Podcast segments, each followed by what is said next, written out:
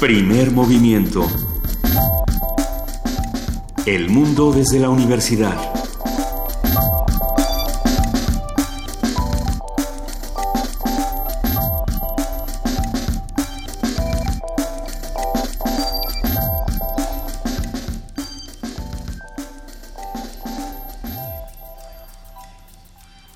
Muy, muy buenos días. Hoy es jueves 15 de diciembre 2016 y estoy aquí porque es un placer arrancar este primer movimiento en Radio UNAM transmitiendo. Vine aquí porque me dijeron que aquí había Vivía un, un tal, un tal, un tal, exactamente. Ah, estamos desde Radio UNAM transmitiendo primer movimiento completamente en vivo desde la sala Julián Carrillo. Querida Luisa Iglesias, Queridísimo Benito Taibo, qué, qué gustazo escucharte esta mañana y tenerte a mi lado en la sala Julián Carrillo. Así como para mí es un verdadero placer, como cada mañana, estar al lado de nuestra jefa de información, Juana Inés de ESA. Buenos días. ¿Cómo están? Buenos días, buenos días Luisa, Benito y público que nos acompaña. ¿Cómo están? Cuatro públicos que nos acompañan. Es temprano, es y Oscar de. Jerónimo que está controlando el streaming. Muchísimas gracias a nuestros compañeros de Radio UNAM, hablando de Oscar de Jerónimo, al ingeniero Inti Terán, a todos los que están allá arriba que no veo, a Paco. a Paco. De poco en poco los, les vamos a encontrar eh, los rostros porque estamos a hola, contraluz. Nos da muchísimo gusto, como siempre, compartir con ustedes y hay que contarles que el público de la sala Julián Carrillo no está precisamente en la sala Julián Carrillo porque hoy forma O sea, parte... no está, pero sí está. O sea, sí está, pero no está. Ah, es que no es público, eso pero es lo que, quieres decir. Es que el público en este momento es actor. Es el talento que le Es- llaman. es talento. El talento de Radio UNAM, los, los queridos radioescuchas que hacen comunidad con nosotros cada mañana, ya están preparándose y ya van a comenzar a practicar para la Deja pastorela. tú, ya cayeron en manos de Vania. ¿Ya se los llevó Vania Vania es la encargada de. Sí, mira la. Ya la vimos, ya. Es la encargada de ponerlos a tono. Para los que nos están oyendo en sus coches, en la casa, etcétera, es que hoy es la pastorela de primer movimiento. Y Y el, los radioescuchas, aquellos que hacen diariamente comunidad con nosotros, serán los intérpretes de esa pastorela. Exactamente Y bajo que la Dios nos dirección- agarre confesados Y que Dios a agarre todos. confesados a todos. Bajo la dirección del maestro Mauricio Trápaga, que esperemos que también llegue pronto. Ya, llegó Mauricio aquí, Trápaga? por aquí. No, yo no lo he visto. ¿Dónde estás, Mauricio Trápaga? Manifiéstate. Ahorita aparece. Ahorita lo encontramos.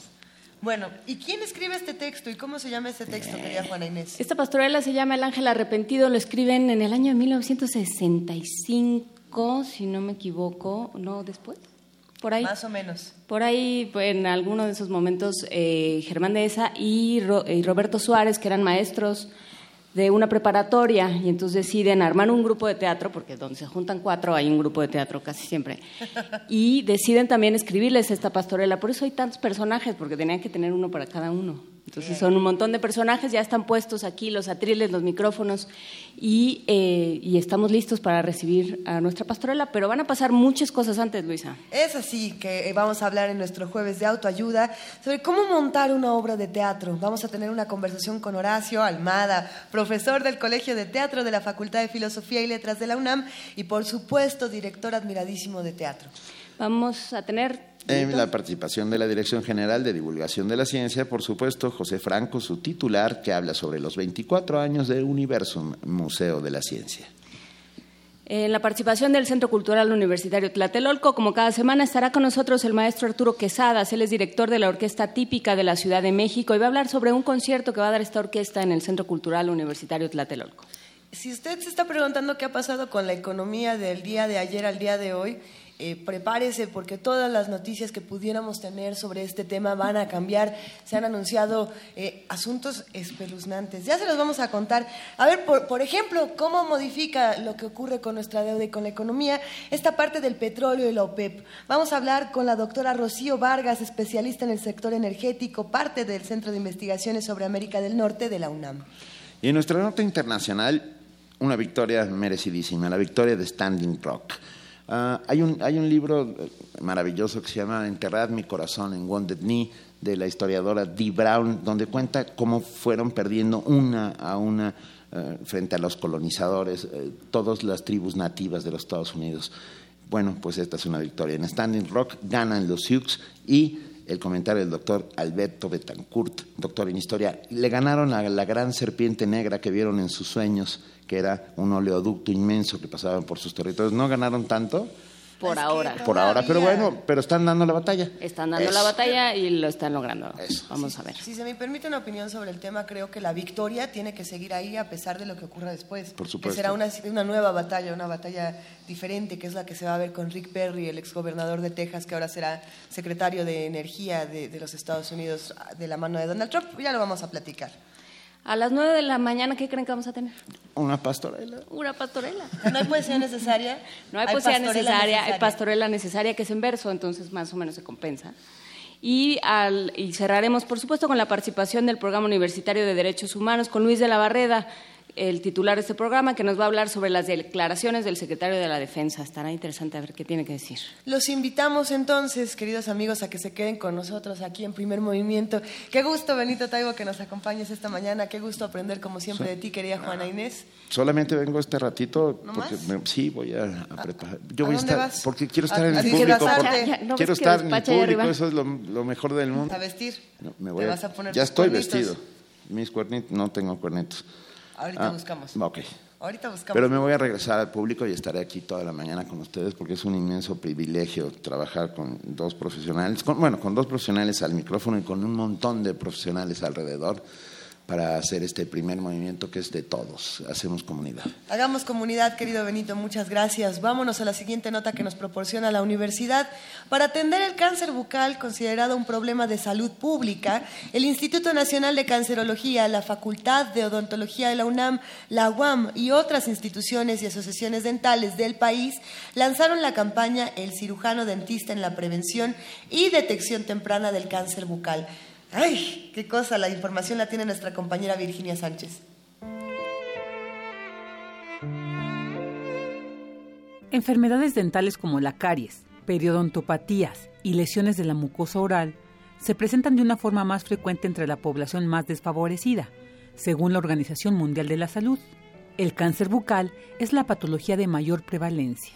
El Instituto Nacional de Cancerología reporta que 7 de cada 9 pacientes, a pesar de haber asistido a algún odontólogo previamente, no tuvieron un diagnóstico oportuno.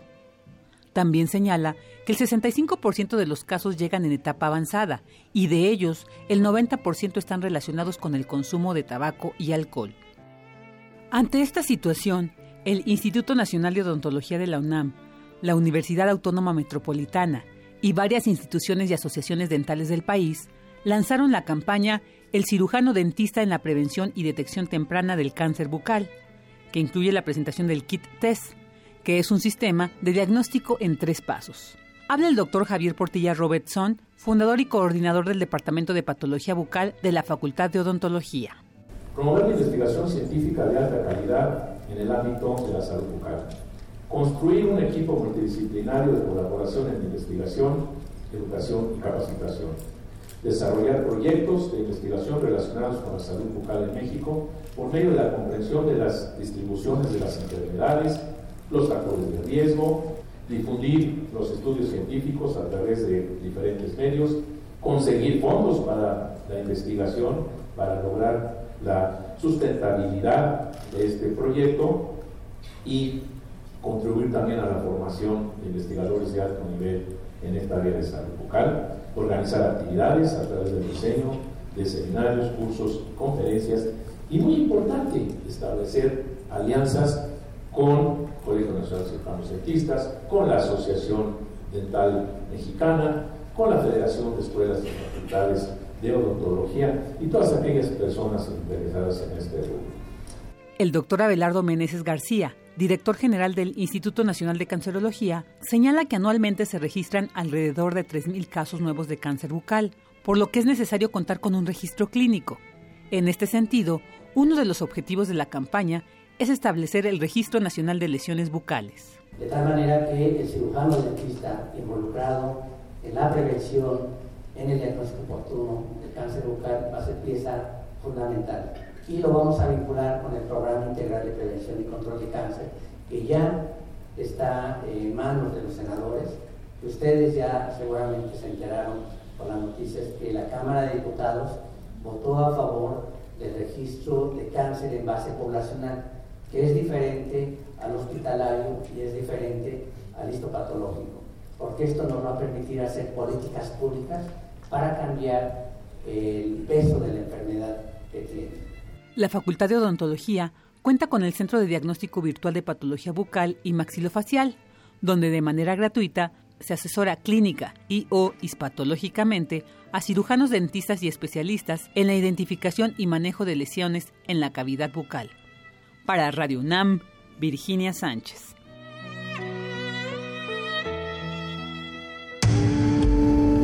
Primer movimiento.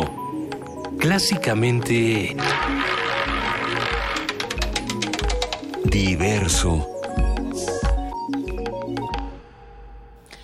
Son Luisa Iglesias 7, 16 de la mañana. No, como no tenemos un reloj delante de nosotros, nunca supe qué hora era, pero son las 7, 16. Pero me gustó que vieras tus dos muñecas, como buscando en cuál estaba el reloj. Mi reloj de pulsera, sí. Me gusta, me gusta eso. Y todos tenemos un reloj que a veces ya no, no consultamos. Pues, entonces, mejor, mejor hacerlo y mejor disfrutar este penúltimo día de clases.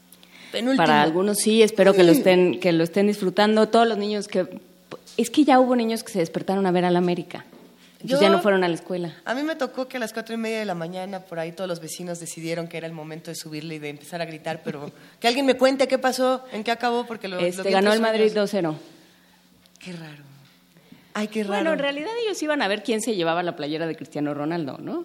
O sea, ellos salieron a ver cómo se veían de cerca los del Real Madrid y a ver quién se llevaba la playera a la hora de intercambiar. Imagínate en eBay lo que va a costar eso. Está bien. Imagínate. Está muy bien, apoyemos a... Sacan para, para reconstruir todo Santa Úrsula. con eso, pero en fin. Canción para niños, Juan Venturosamente no somos un programa de deportes porque seríamos malísimas. Entonces nos oh, dedicamos... Pero cuando hablamos con Juan Fútbol... Sí, ahí sí, pero porque habla Juan Fútbol, no tú y yo. Ah, bueno, es Digo, bueno, yo por lo menos. Está bien, no, tienes toda la razón, tienes toda la razón. Yo soy obrero de la media cancha. Por lo pronto, vamos a escuchar con Luis Pechetti, que hace mucho que no escuchamos y que me cae muy bien, Ay Lili. Hola, mi gente. Resulta que cuando yo era profe de música en las escuelas, empecé dando clases en jardines de infantes, jardines de niños, y tenía una salita de cuatro y cinco años. Tenía dos salitas, o sea, una de cuatro y una de cinco años. Y tuve dos situaciones que fueron las que inspiraron la canción que ahora sigue. En, en la salita de cinco años tenía un Jorgito que estaba tremendamente enamorado de una niña que se llamaba Marisol, cinco años. Jorgito está perdidamente enamorado porque con el amor pasa así, que no te da hasta que te da.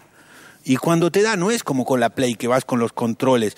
Eh, quiero que Juanita me pele, me haga caso. Pero Juanita no te responde a los controles. O por ejemplo, no quiero que Gabriel me mire, no quiero que Gabriel. Y Gabriel viene y te mira.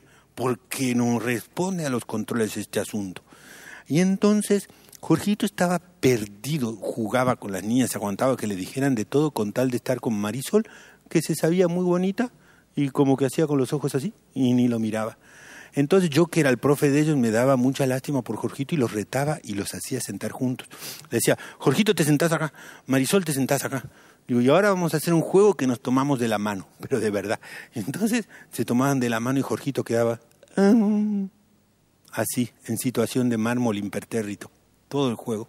Y cuando terminaba el juego, entonces Marisol lo soltaba y Jorgito me decía, Luis, ¿cierto que hay que seguir agarrado de la mano? Y la otra situación ocurría en la salita de cuatro años, que por esa época yo tenía mucha barba, una barba muy grande. Y entonces tenía un alumno que llamaba Coco, que me tenía miedo a la barba. Y entonces cada vez que se me, veía Coco, se hacía pipí. Entonces yo entraba cada vez más despacito a la sala y le decía, Coco, soy Luis, ¿te acordás? Vamos a cantar, no tengas miedo. ¿Sí te acordás que vamos a cantar? Y él me miraba sentadito y decía, bueno, voy a entrar, no te asustes, ¿sí? Y yo entraba y ¡pip! se hacía el charquito. Entonces junté estas dos anécdotas e hice esta canción que les voy a compartir. Ay, Lili. En mi casa son todos deportistas. Mi abuelita juega al básquet, mi papá practica natación. Mi hermanita juega al fútbol, mi mamá levanta pesas, pero yo no, pero yo no. porque estoy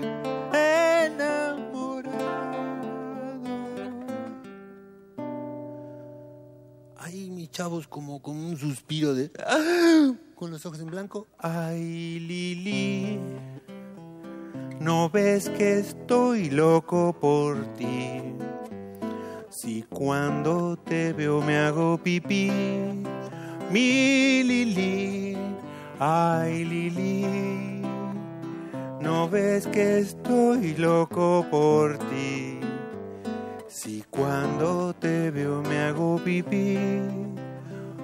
Mi Lili. En mi casa están todos ocupados. Les gusta mirar la tele o leer en el sillón. Yo me paso el día panza arriba, rascándome el ombligo, mirando pajaritos. Ya no juego a la pelota porque estoy enamorado. Gran suspiro con los ojos en blanco. Ay, Lili, ¿no ves que estoy loco por ti? Si cuando te veo me hago pipí. Mi Lili, como dice el coro, ay, Lili,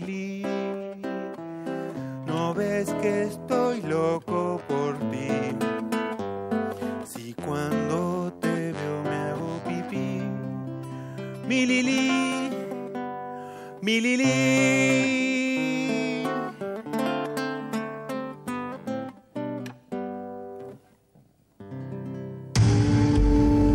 Primer movimiento. Clásicamente Reflexivo. Jueves de autoayuda. El teatro es un espectáculo vivo y compartido en el que, a diferencia del cine o la televisión, existe una relación personal entre actores y público. Para montar una obra de teatro se requieren diversos elementos que den vida al texto elegido por el director de la puesta en escena. Entre esos requerimientos se encuentran, por ejemplo, la formación del elenco teatral, el reparto, los ensayos, la escenografía, toda clase de discusiones de las más divertidas. El escenario puede o no establecerse en un espacio abierto y sus características no tienen que ser obligatoriamente las convencionales, es decir, una plataforma elevada cerrada por tres lados en la que se marca específicamente el sitio de los espectadores. La condición indispensable es que el lugar permita a los actores moverse libremente, permitiendo a su vez que el público pueda ver y oír sin dificultad. Sin embargo, el requisito más importante para una obra de teatro es que los actores tengan conciencia de estar viviendo la situación de sus personajes para que los espectadores se trasladen al momento de la historia representada. Y habrá quienes digan, bueno, es que eso también depende del texto o no, y ahí empieza otra O discusión. de la propuesta del director. Ahorita ahí- vamos a platicar de eso. Hablaremos sobre el proceso de montaje escénico con Horacio Almada, que ya está rasguñando del micrófono porque ya quiere platicar. ¿Qué se requiere? ¿Qué hay que, ¿En qué hay que fijarse? ¿Cómo se hace? Y para ello nos acompañan Horacio Almada, profesor del Colegio de Teatro de la Facultad de Filosofía y Letras de la UNAM y director de teatro, y Mauricio, el maestro Mauricio Trápaga Bataclán. Bataclán de tiempo completo, maestro también de la Facultad de Arquitectura de la UNAM, este, especialista en museos, arquitectura efímera y oropeles varios. Sí, más lo que se acumula en la semana. A ver, cuéntenos, ¿cómo se pone, cómo se hace un montaje? Horacio Almada, Ay. ¿qué haces primero? Lo, lo primer- yo creo que lo primero que hay que plantear cuando se quiere llegar al escenario es eh, qué es lo que te lleva al escenario, qué es lo que va a provocar que un grupo de personas estén frente al público diciendo algo. Entonces, claro, la elección del texto creo que es el primer elemento esencial. Y el, como dice Peter Brook en esa cosa que escribió increíble en el 68 del espacio vacío, no, no, hay más que, no hay más que la necesidad de que alguien se enfrente a alguien que está como público y represente lo que sea. Ahí se da un, un hecho teatral en él mismo. ¿no? Ahora, el teatro siempre quiere comunicar algo, siempre quiere decir algo, a diferencia de otros medios en donde la finalidad es entretener, la finalidad del teatro, como decía mi maestro Héctor Mendoza, es divertir, ¿no? es decir, hacerte pensar en algo que hoy no, no tenías pensado que ibas a pensar. ¿no? Que llegas ahí y te enfrentas con algo, primero que te confronta contigo mismo y después que te hace decir, ah, mira, yo estoy ahí y yo tengo que ver con eso que están diciendo y el pensamiento entonces se ve involucrado. Y claro, eso es lo, que, lo primero que creo que hay que establecer como, como hacedor de teatro. ¿Qué quieres que el público piense? ¿En qué quieres que reflexione? ¿En dónde quieres que se detenga para decir, yo estoy metido en eso que me están enseñando? ¿No? Y entonces la elección de, es de un texto que quieras representarle al público, que quieras decirle, esto por medio de este autor va a ser discutido de esta manera. ¿no? Y creo que eso es el primer elemento básico que necesitamos para una puesta en escena. Y claro, como lo dice Peter Brook, necesitamos a un actor y a un espectador. Si ese fenómeno se logra, si hay algo que decir con, y también ahí me, me atrevería a decir que a veces puedes hacer teatro sin texto porque el texto tampoco eh, necesitas... Sin texto escrito. Sin texto escrito, sin este texto literario que precede la puesta en escena, sino que hay muchas manifestaciones del teatro en el que se puede improvisar, por ejemplo, a partir de un tema, ¿no? o que se puede discutir a partir de una reflexión dada. Entonces, finalmente lo que va a aparecer, como diría también García Barrientos, es un texto a posteriori que se va a convertir y se va a fijar en el texto dramático. Hace un, tiempo tuve la oportunidad de ver una película que me, encantaría sacar a cuenta aquí por la relación del espacio, el actor, el espectador y el director. Eh, la de Cinécdoque en Nueva York, que era una película que, que planteaba más allá de, eh, del, argumento, era una historia dentro de la historia, dentro de la historia, dentro de la historia. Y, y pensando en eso, siempre me ha interesado pensar si elegimos los textos para los espacios, si los espacios se modifican con los textos o, viceversa. ¿Cuál es esa relación, por ejemplo, la que tenemos con la sala Julián Carrillo? La extendemos a Radio UNAM, le extendemos a la colonia, le extendemos a los actores, a los que se van a dar la vuelta. Y estamos realmente generando un, cosmos teatral, un microcosmos teatral. ¿Cómo, ven esta relación? Eso, eso que acabas de, generar como fenómeno escénico se llama teatro extendido. ¿No? Es decir, el teatro no solamente sucede en esta sala entre un espectador y yo, actor, en un escenario. ¿no? Es bonita, la palabra escenario viene de la palabra skene, que en griego quiere decir pared. ¿no? Entonces es curioso que te topes con la pared para poder hacer una obra de teatro. Y la pared es esta que te hace posible que la voz rebote, por ejemplo, que la voz signifique algo más allá de, de, lo, que, de lo que está viendo y percibiendo en ese momento quien te está presenciando. ¿no? Si es que eso se puede decir así, pero creo que sí. el, asunto es que el, el espacio entonces en donde te presentas se va a modificar por la representación. El espacio no es lo que es. Este espacio no se, vaya, cuando hagan la pastorela en un ratito, este espacio no será el foro de la sala Julián Carrillo, será un espacio en donde será Belén, será el, infierno, será el cielo, ¿no? Y eso se percibe, no se da. Hay ayudas que siempre los escenógrafos nos ayudan a construir, ¿no? En donde el público tiene signos por medio de los cuales es, la recepción se vuelve, si no más simple, por lo menos contundente. Y eso, eso depende ya de la creatividad, de una construcción espacial que como dice Peter Brook, no la necesitas, ah, pero ¿cómo ayuda? Sí, no, bueno, y hablando de, escenografía, yo querría eh, hablar con Mauricio Trápaga, a quien hemos podido, quien, lo hemos ido siguiendo a lo largo de su carrera, que nos, hemos ido tropezando con él a lo largo de nuestra carrera también. Eh, no, hemos visto cómo de pronto todo cabe, todo, todo eh, Hansel y Gretel cabe en dos tablones. La casa, la, casa de los niños, el bosque, la casa de la bruja, los, este, los, dulces, el horno, todo cabe en un tablón. ¿Cómo haces, Mauricio, para concebir, sobre todo, cómo haces, por ejemplo, cuando montas una ópera que ya se ha montado muchas veces? ¿Cómo, cómo distingues el espacio y luego cómo concibes arquitectónicamente esta construcción de ambientes, de atmósferas eh, efímeras, que es la, la construcción de escenografía?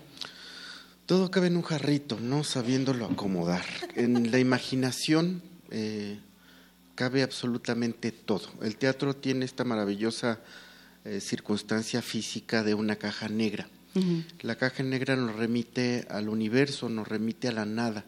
Dios dijo hágase la luz y para que la luz se viera como efecto tuvo que haber partido de una caja negra.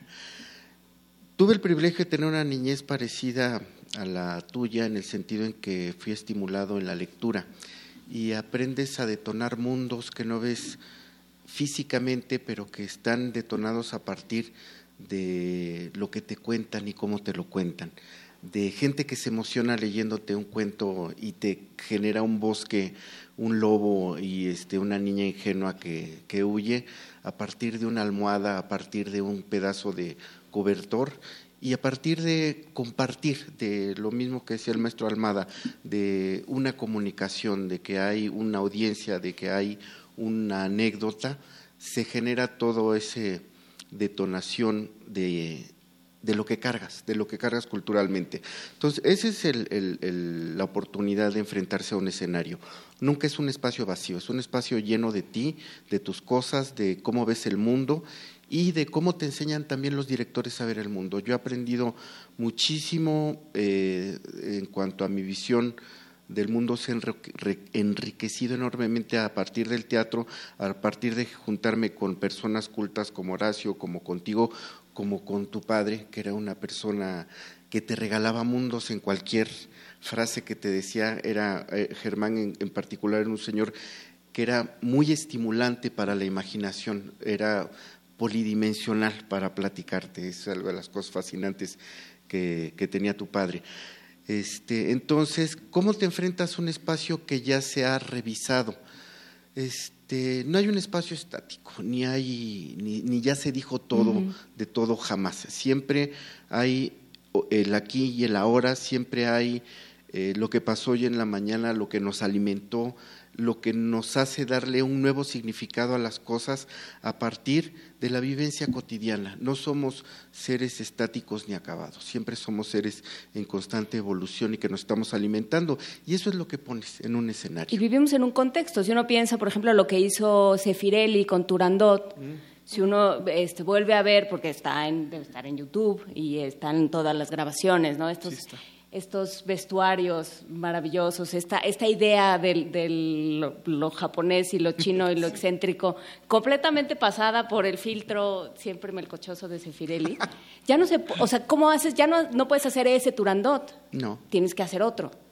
Y tienes que hacer otro que, sea, que se amolde al mundo en el que estás y a la estética en la que estás. A propósito de Sefirelli, también este, la Bohème, ¿no? Que te abren el telón y en, y te da te da diabetes. Sí, inmediatamente. pero, pero, en un espacio relativamente breve de repente ves una calle de París completa y este y la banda que toca y los niños que corren detrás del juguetero y este la señora que está regañando a los otros niños y aparte eh, todo lo que pasa en un café y un gran reparto además y aparte cantan. No solo eso este, llenan el espacio de música y de poesía este, ¿cómo lo vuelves a hacer?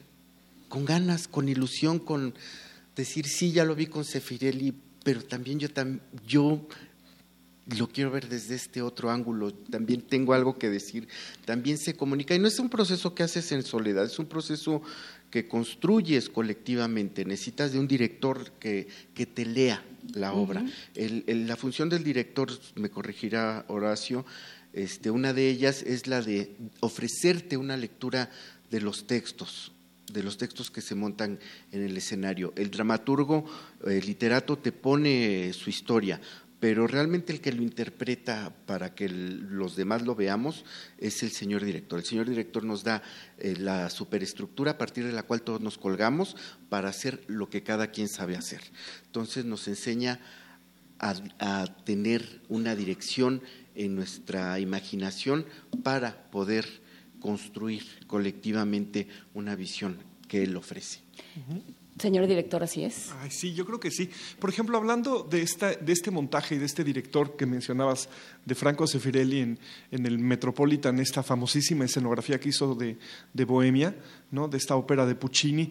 Claro, el, el asunto es, primero, cómo Puccini, que era un señor italiano, que escribía óperas y que componía música, está viendo a la sociedad francesa que eran sus vecinos, ¿no? que además estaba escribiendo en una época en donde esa historia que está contando acaba de suceder eh, espaciotemporalmente.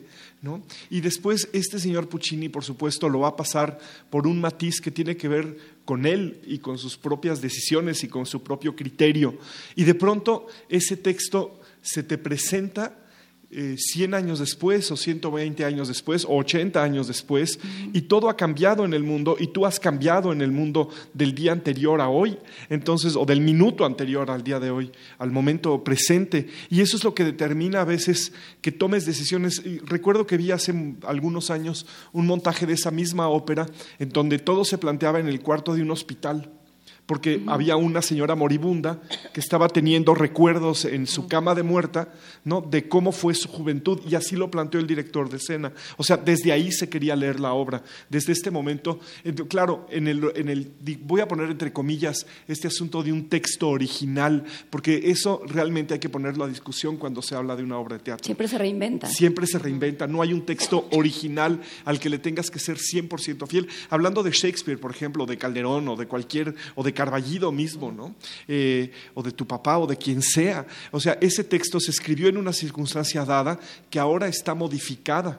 Ese texto ya no es el que era, no es el que se pensó en el momento de ser publicado y por eso el teatro generalmente no se dirige, por, no lo dirige la misma persona que lo escribe, ¿no? porque hay una visión sobre el texto, no, no hay solamente una visión sobre la vida.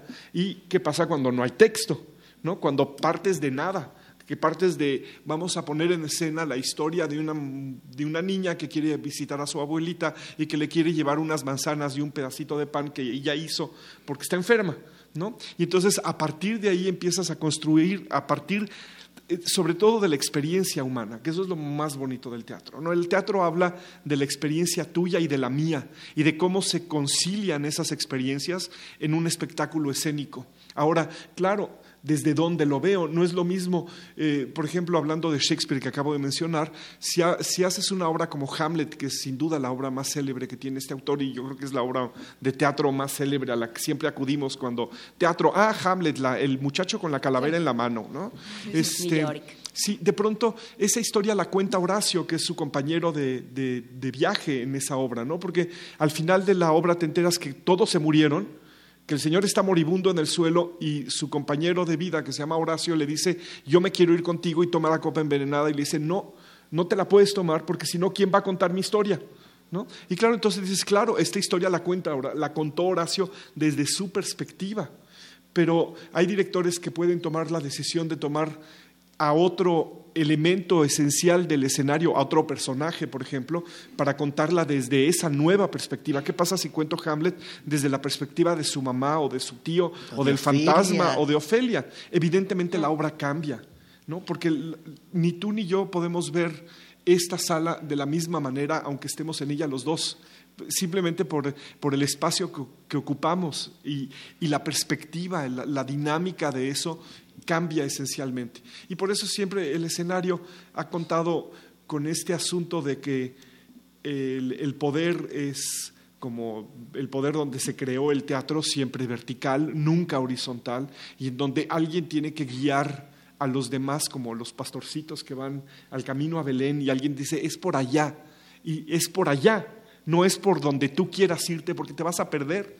Pero lo peor de todo es que no es que tú te pierdas, es que pierdes al resto de la compañía con la que estás, porque finalmente no se sabe bien a bien qué camino, qué dirección o a qué velocidad ir. Y eso es generalmente la tarea del director, el, decir, vamos a ir a Mérida, pero antes de llegar a Mérida quiero pasar por, por China popular ¿Y, por qué no damos la vuelta para llegar a Indonesia para platicar sobre las deidades indonesias y entonces podemos discutir cómo el boshito puede establecer su contacto con las enchiladas suizas? ¿no? Y, y entonces ese es el camino que determiné hablar desde una perspectiva no propia sobre algo que tampoco es propio porque no vivo en Mérida, pero puedo hablar de las enchiladas que son suizas, ¿no?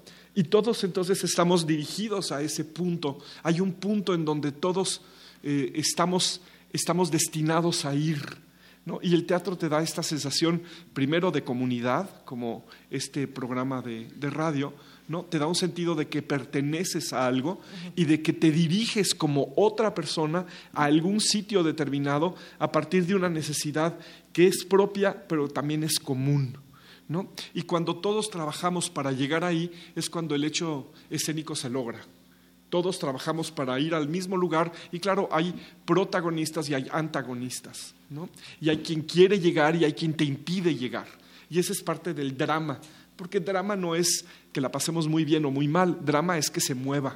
¿no? Entonces, eso es lo que busca la obra de teatro, que se mueva. Y el director está ahí para provocar un movimiento, primero, segundo, tercero, cuarto, quinto, todos los movimientos que vengan a colación para que suceda algo en donde el espectador al final del espectáculo diga, yo vi una obra de teatro que se trató de esto. Y siempre te vas a dar cuenta que cuando alguien cuenta la experiencia viva del teatro, no está hablando de lo que fue a ver, está hablando de, esa persona. Claro. Que eso no te pasa con el cine y no te pasa con la televisión, no te pasa con esos otros medios digitales que ahora existen por el Internet. Eh, no, no, te pasa eso, porque no estás tú en presencia de lo otro y, y del sobre todo porque, la, la, o sea, porque si tú fuiste un día y yo fui otro, no vimos la misma función. No, claro. Exactamente. y aunque haya sido el mismo día que yo, estábamos en una butaca diferente y nuestros pensamientos modifican el escenario y nuestras vivencias modifican la estructura de eso que a partir de un pensamiento se convierte en acción, en, acción humana, siempre en, en eso.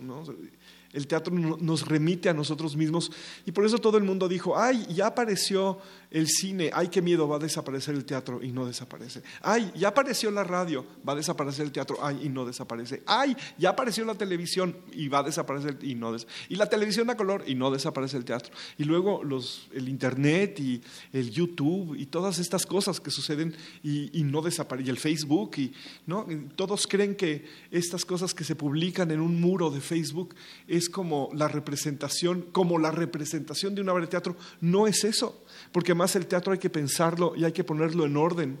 No es como la vida que te escupe, es como el artista que te ordena y te dice, mira por aquí, porque no vamos para allá, vamos para acá. Hay método en la locura, como diría el mismo Hamlet. Pero, entonces en ese caso yo me pregunto, el teatro no desaparece, pero sí aparecen muchos nuevos elementos oh, para jugar. Y todos esos nuevos elementos para jugar estiran la liga hasta el punto en el que a veces, y no digo que siempre, pero muchas veces el espectador ya no está compartiendo la experiencia, que es lo que estamos justo diciendo, ¿no? el punto de encuentro. ¿Qué pasa, por ejemplo, con todos estos nuevos dramaturgos, nuevos y, no nuevos, que deciden entrarle a, la postdramaturgia? Es que a todos estos espacios extraños. Es que ahí yo creo que la clave está en el espacio. Yo creo que si algo ha modificado, por supuesto, el texto, pero si algo ha pasado con el teatro, Mauricio Trapaga, son los espacios. De pronto ya tienes estas experiencias, porque ya no son montajes, ya no son, ya son, ya la época de la postdramaturgia, que es como la época de la posverdad, en la que también estamos viviendo, luego les explico. Este, de pronto ya se trata de que vayas corriendo detrás de un personaje. Nunca te enteras bien a bien qué está pasando, pero tú vas corriendo por un, por un pasillo enloquecidamente durante dos horas y te dicen, ya acabó. ¿Cómo? O como nos pasó en el Cervantino, no sé quién, ¿te acuerdas? Tú estabas, Luisa, Yo siempre De pronto estaba veíamos en el escenario, el escenario estaba dividido en dos, era una ópera, cuyo nombre ahorita no recuerdo, y eh, veíamos cómo se ah, cambiaban los actores. El camerino estaba integrado dentro de eso que llamamos escenario, porque, porque estamos mal acostumbrados y entonces seguimos diciendo escenario. Y entonces veíamos Claro, tú podías, ah, por acá transcurría la acción y por acá tú estabas viendo cómo la señorita se ponía la faja y la peluca y todo formaba parte de la misma experiencia. ¿Qué pasa con el espacio? ¿Dónde quedan los límites, Mauricio Trapaga y Horacio también? Los límites quedan en lo que estés contando y cómo lo quieres contar y a quién se lo cuentas. O sea, es estira, eh, como decía Luis, hasta dónde estira hasta donde te sigas comunicando, hasta donde siga siendo efectiva ese vínculo entre el público, el director, el dramaturgo, el artista plástico, el escenógrafo, etcétera. Este, se busca detonar sensorialidades. En un mundo a lo mejor que está tan bombardeado de estímulos, también se busca ese, ese volver a sorprender cuando hablábamos la, la vez pasada de, de, las divas, este, hay ciertas situaciones de rito que seguimos cultivando porque son necesarios para nuestra sobrevivencia, son necesarias para, como Blanche Dubois poniendo pantallitas en los focos desnudos, sí necesitamos vestir nuestras situaciones, sí necesitamos vestir, este, darles ese, ese apropiamiento, apropiarnos de las situaciones, sino las apropiamos en nuestros propios términos.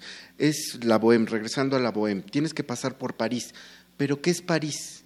París es este, una cigüeña cargando un niño a todo el mundo, París de lujo emporio y reina del placer, como decía un cuplé, o este la ciudad luz. o la ciudad luz o cómo lo cómo, lo comparto con el público cuando montas Bohem que supuestamente ya se dijo todo pues no no se dijo todo porque a quién se lo dijeron y yo no estaba ahí para empezar no este entonces eh, empiezas a, con un bombardeo de dudas. Finalmente, tomar decisiones en cualquier proceso es enfrentarte a tus propias dudas y limitaciones y por eso tienes en calidad de Dios un señor director que te dice, no, no es por ahí, a ver, este, no es pino, es laurel.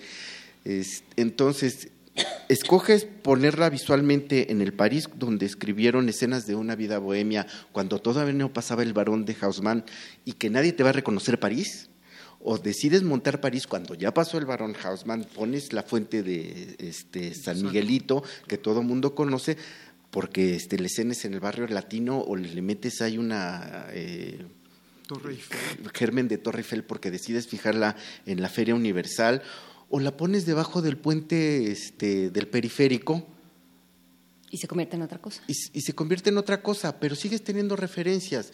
Entonces, son cosas tan enloquecidas de hasta de jugar a Don Gato y su pandilla aventando confeti desde las azoteas de Nueva York, que así hacíamos nevar en nuestra bohème. Pero tienes que, ser, yo creo que, pertinente con quien tienes enfrente. Yo creo que eso es la, parte fundamental del hecho escénico, del hecho artístico con quién estás platicando. Y eso, con eso yo cerraría, Horacio Almada, esta conversación. ¿Qué, cómo, ¿Cómo lees a tu público? Lees tu texto, pero ¿cómo lees a tu público? Yo creo que lo más importante para el director de escena es tomar en cuenta al espectador que va a tener para el día de la función. O sea, porque para él estás trabajando. Y creo que en estos asuntos del postdrama o de la narraturgia o de todas estas nuevas corrientes escénicas que, existen a partir de la textualidad o de la no textualidad, eh, el asunto que siempre se está preguntando tanto el dramaturgo como el director, como después todo ente creativo y los actores es a quién le estoy dirigiendo y para qué estoy hablando de este tema en particular, porque esa es la función del teatro. Si de ahí parto, ¿para qué lo discuto? ¿no? Y ¿con quién quiero discutir esto? No es lo mismo venir a discutir a la sala Julián Carrillo que ir a discutir al Teatro del Pueblo ahí por la Merced. No, no, no pasa lo mismo, aunque el texto teatral incluso aunque el montaje sea el mismo y los actores sean los que se presentan en los dos espacios escénicos que ahora reconocemos, pero el público es el que definitivamente hace que la, la acción cambie. Hay, hay, estoy recordando, simplemente para poner esto en perspectiva, ¿no? hace no muchos años le dieron el premio Nobel a Harold Pinter. Y Harold Pinter inventó esta manera de hacer teatro en donde él, pensando, dijo, ¿qué tal si establezco un texto que no lo diga todo y donde el público, yo por ese texto y el director, que es mi aliado, lo conserve? y después los actores lo fomenten, el, público termina por construir la obra que yo estoy empezando a tejer. ¿No? Es decir, esto de la persona que corre a un lugar desconocido y nunca va a llegar a ese lugar y cada quien en el, en el público como espectador tiene que decidir a dónde llegó, para qué llegó, con quién llegó y por qué llegó. Porque esa es tarea entonces ahora del espectador, no del dramaturgo, no del director de escena. Eso es lo que está proponiendo Pinter desde su narrativa dramatúrgica, desde su concepción del teatro, en donde el público se vuelve no solamente cómplice, se vuelve coautor de la obra de teatro. ¿no? Y claro, ahí depende siempre de cómo quieras tratar al público, tratar en el sentido de tratamiento, no de tratarlo bien o de tratarlo mal, que es muy reduccionista el asunto, es cómo quieres que el público participe contigo con lo que le estás enviando como señal, porque finalmente es una señal. Siempre me acuerdo de esta película de, que vi de niño, ¿no? de, de, unos extraterrestres que llegaban y se comunicaban con una pieza musical, tan, tan, tan, ¿no? y que esa era la señal de que ya iban a llegar este, el, tercer encuentro cercanos del tercer tipo, ¿no? Esa era la señal. Entonces viene la señal y todos alerta. Porque eso quiere decir, alértate, algo va a pasar, pero ¿qué tal que no pasa? Mandan la señal y después no pasa. Y después mandan, y no te pasa como solamente como en la fábula, de ya simplemente este, no pasó, qué pena, no vuelvo a creer en ti, y entonces cuando venga el lobo y sí llame, entonces te va a comer y, yo creo que el teatro ha modificado todas esas visiones porque el teatro está hecho a partir de las necesidades de la sociedad que lo crea. Y claro, el teatro lleva 2.500 años de historia reconocida y que puedo ir a ella a documentos, pero no se hace teatro en la época de Esquilo como lo hacemos en la época de Don Porfirio o como lo hacemos en la época de, nosotros, de nosotros sentados en esta mesa, esperando que venga una pastorela. ¿También lo hiciste con don Porfirio? No, yo no, yo no soy tan viejo, aunque parece. Yo bailé con don Porfirio. Muy bien, después de este momento yo bailé con don Porfirio. Es momento de despedir.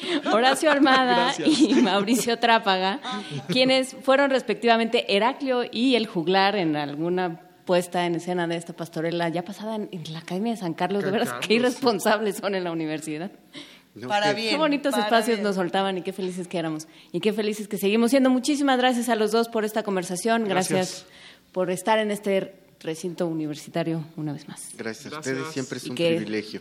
Que se abra el telón. Que se abra el telón. Bueno, antes tenemos que hablar de la OPEP y, y así varias cosas, pero en fin. Aquí seguimos en primer movimiento. Muchas gracias. Al contrario. Primer movimiento. Clásicamente reflexivo. Y Pepe Franco, pacientemente, estás, ¿te estás preparando para que Santa Claus te traiga muchos regalos, Pepe Franco? ¿Estás haciendo actos de paciencia? Bueno, yo creo que Santa Claus igual no me va a traer ningún regalo que me porte bien. Te trajo un museo hace 24 años, Pepe. El, el Universum se, se, creó, eh, abrió sus puertas hace efectivamente 24 años. El, 12 de diciembre eh, abrió sus puertas eh, hace 24 años y bueno, eh, estamos celebrando sus 24 años esta, esta semana y, lo vamos a seguir celebrando hasta enero, porque hay una magnífica promoción de un magnífico descuento para todos aquellos que nos visiten de aquí al 31 de enero. Entonces, eh, vamos a seguir celebrando los 24 años. Y de hecho, en noviembre pasado el, cumplió 18 años el otro museo que tiene la Dirección General de Divulgación de la Ciencia, que es el Museo de la Luz. Cumplió 18 añotes el Museo de la Luz en noviembre y ahora en diciembre cumple 24 años Universo. Esto quiere decir que el año entrante, mi querida Juan Inés, vamos a tener una celebración super duper magna de los 25 años de Universum. Entonces ya les estaremos platicando todas las cosas que, que, vamos a hacer para el año entrante, pero por lo pronto este año eh, celebramos los 24 años de Universum con eh, conciertos, obras de teatro y pues este un, una exposición, concurso de robótica. Entonces estuvo, estuvo realmente muy, muy emotivo eh, la celebración. Tuvimos al coro filarmónico de la UNAM eh, presentándonos pues obras de, compositores, eh, obras corales de compositores italianos y también hubo, hubo obras muy, muy pertinentes a esta época del año. Y después tuvimos a una, una, una, orquesta muy, muy poco conocida, una orquesta con puros alientos, la orquesta de la Policía Federal. Yo creo que nadie del público ha oído a la orquesta de, de, la Policía Federal y es una orquesta estupendísima. Es una orquesta muy bien estructurada y el concierto que nos dio eh, con puros alientos fue un concierto maravilloso. Y la obra de teatro, Juan Inés, fue una obra que a ti te hubiera encantado. ¿Por qué? A ver, dime. También a Benito, estoy seguro, y a Luisa también. ¿A mí también?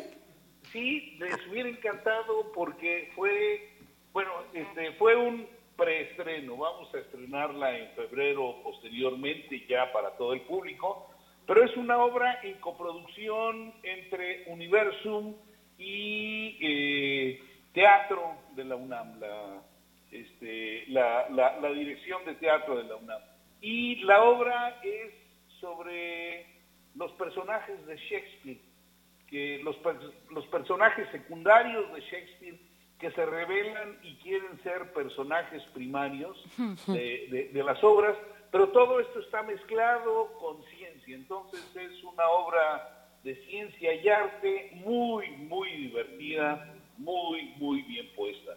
Eh, la, la, la, el guion y la dirección de la obra es este, de, de, mi buen amigo Eduardo Castañeda y está muy, muy bien lograda. Estoy seguro que les hubiera, les hubiera encantado ver a los personajes de Shakespeare ahí pelearse por ser Pero todavía, los principales de esta obra. Todavía los podremos ver, porque dijiste que fue un preestreno. En febrero, vamos a iniciar la, la, la temporada regular, pero, pero esta, digo, siempre estas eh, preinauguraciones, estas presentaciones para el público, son presentaciones que tienen algo, algo de especial, porque ni, ni, ni el director, ni el guionista, ni los actores están seguros de cómo va a reaccionar el público a la obra.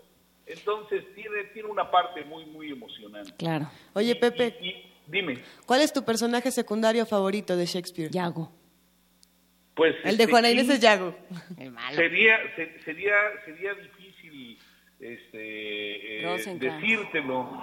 Pero bueno, ah, Yago pues, es todo, todo, un, todo un personaje. ¿Y sabes tú que, de dónde viene Yago? Yago, fíjate que está... Yago es Santiago. Sí, sí, sí. Santiago, sí. Este, pues sí, digamos, el, el este, eh, la, los los celos y, lo intrincado del asunto de, de, Otelo es, es, bien, bien interesante. Pero el sueño de la noche de, verano, pues hay muchísimos personajes secundarios también bien, bien interesantes. ¿no? ¿Cuál sería el tuyo, Luisa? Eh, la mía sería Lavinia, de Tito Andrónico. Esta mujer que le cortan los brazos y la lengua y que aún así decide rebelarse y es interesantísima como personaje, porque además es de las pocas tragedias de Shakespeare que, que te ponen la piel chinita, bueno, todas, pero, pero esta en particular tiene un toque bien interesante. Pero también que Puck, Puck no les cae bien. Puck es el, este fauno. Es el fauno de, Sueño de, una Noche de Verano. Él es buena onda. Y además él me hace pensar, él me hace pensar siempre eh, eh, en Universum no sé, no sé por qué. ¿por qué? ¿Por qué tú? Son estas criaturas que precisamente se pueden aparecer en, los mejores museos, en los mejores recintos culturales. Así que, como, como POC, todos los personajes nos vamos a ir al universo. ¿En estas vacaciones van a estar abiertos, Pepe? Así es, vamos a estar abiertos eh, y, y, vamos a ser muy, muy felices si, si, si ustedes y el resto de los que están escuchando eh, nos visitan. Eh, como les dije, va a haber una, una magnífica promoción, eh, un precio muy, muy especial, se los recomiendo, es un precio especial, secreto, pero, pero va a ser muy bueno para que los, las familias completas vayan a visitar Excelente, queridísimo Pepe Franco. Hoy pues te mandamos un inmenso abrazo a ti y por supuesto que a todos los amigos de la Dirección General de Divulgación de la Ciencia y a todos los amigos del Universum que siempre nos están enseñando que el conocimiento es otra cosa.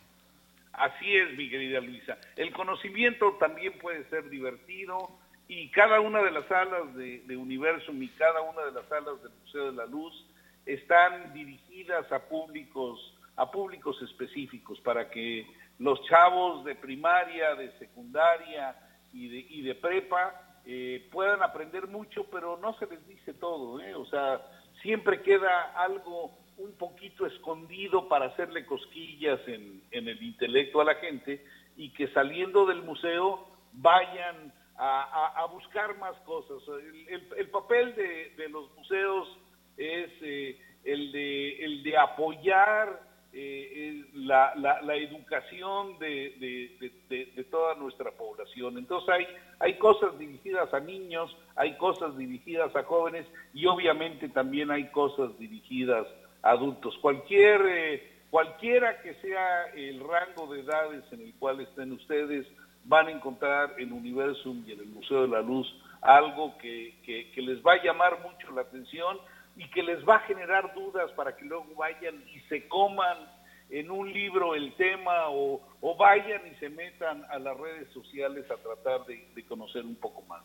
Pues queda hecha la invitación para ir a Universum estas vacaciones y para festejar con ustedes el próximo año los 25 años. Muchísimas gracias, Pepe Franco, por invitarnos a este espacio y por estar con nosotros todos los jueves. Un abrazo. Juan e Inés, es un placer como siempre platicar con ustedes. Les mando todo mi cariño. Anda por ahí Benito, que no lo escuché. Acaba de salir, pero, pero le mandamos tus saludos. Me parece muy bien. Acaba de abandonar el recinto. Bueno, que les, que le, que les sea muy leve esta, esta semana y nos escuchamos y nos hablamos la semana entrante. Perfecto, muchas gracias. Hasta luego. Hasta luego, buen día. Primer movimiento. Clásicamente... Universitario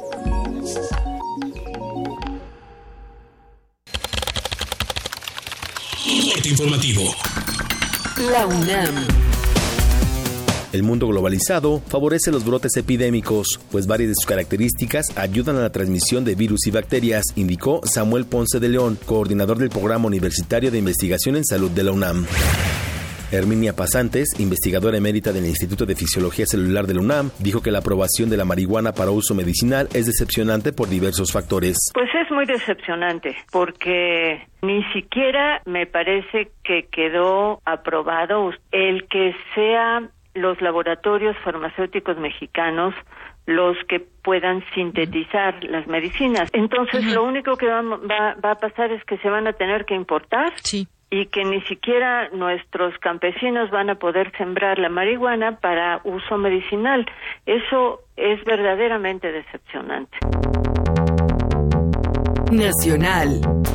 La Cámara de Diputados aprobó depositar a partir de hoy el bono de Navidad a los legisladores por 150 mil pesos bajo la figura de atención legislativa. Las bancadas de Morena, Movimiento Ciudadano y el diputado independiente Manuel Cloutier rechazaron la compensación. Habla Francisco Martínez, presidente de la Junta de Coordinación Política. Ya se aprobó, ¿eh? Es decir, quiero comentarles que y ese bono tiene una característica de no bono precisamente, sino de un, una partida para atención de asuntos legislativos que tiene una característica importante y muy a propósito del, del tema que estamos hablando del SAT en el sentido de que tiene que ser comprobado por cada uno de los diputados de que se aplica para atención legislativa.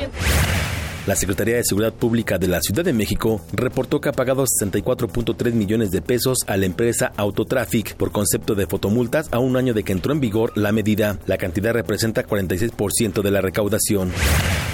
Armando Barajas, consejero nacional del PRI, informó que la Comisión Nacional de Justicia de ese partido alista la suspensión y posible expulsión de los exgobernadores de Quintana Roo, Roberto Borge, y de Chihuahua, César Duarte. Economía y finanzas.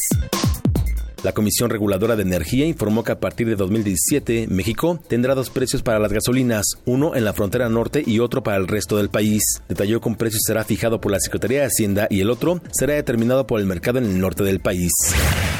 José Antonio Mit, secretario de Hacienda, aseguró que la economía mexicana tiene elementos propios y fortaleza para sortear el escenario económico global. Tenemos que hacer esfuerzos y ser creativos para cuidar nuestra economía y para que mantenga su fortaleza y su dinamismo. Y eso pasa porque encontramos, porque encontremos juntos medidas novedosas de acompañar al consumo, a la inversión y a diversificar nuestras exportaciones de que México tiene con qué, de que en México los sueños se hacen posibles y de que la economía mexicana tiene sus propios elementos de fortaleza interna que nos ayudarán a sobrellevar la volatilidad de la que hoy estamos siendo objeto. Internacional. Ban Ki-moon, secretario general de la ONU, calificó de fracaso el papel del organismo en su actuar por poner fin al conflicto sirio. Asimismo, llamó al Consejo a cooperar y cumplir con sus obligaciones a la hora de proteger a los civiles sirios.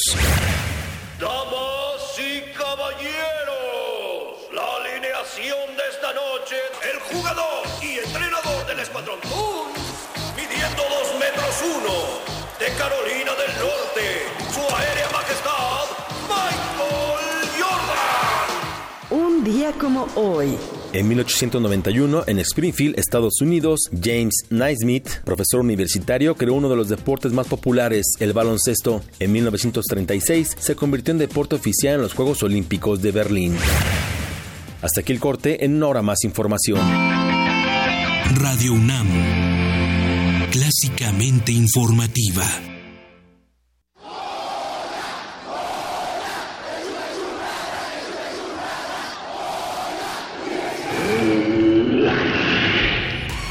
¿Te identificaste? Identifícate con Fundación UNAM y ayuda a becar a miles de alumnos universitarios. Súmate 5340-0904 o en www.funam.mx. Contigo hacemos posible lo imposible.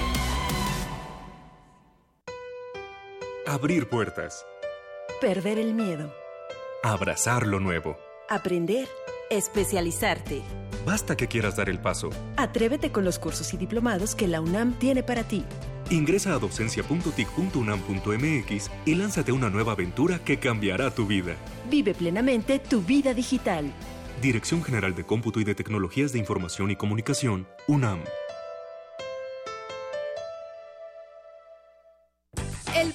Del Trabajo, más vivo que nunca. Así quedó de manifiesto con la confianza depositada por el pueblo de México a las candidatas y candidatos en estados, distritos y municipios del país.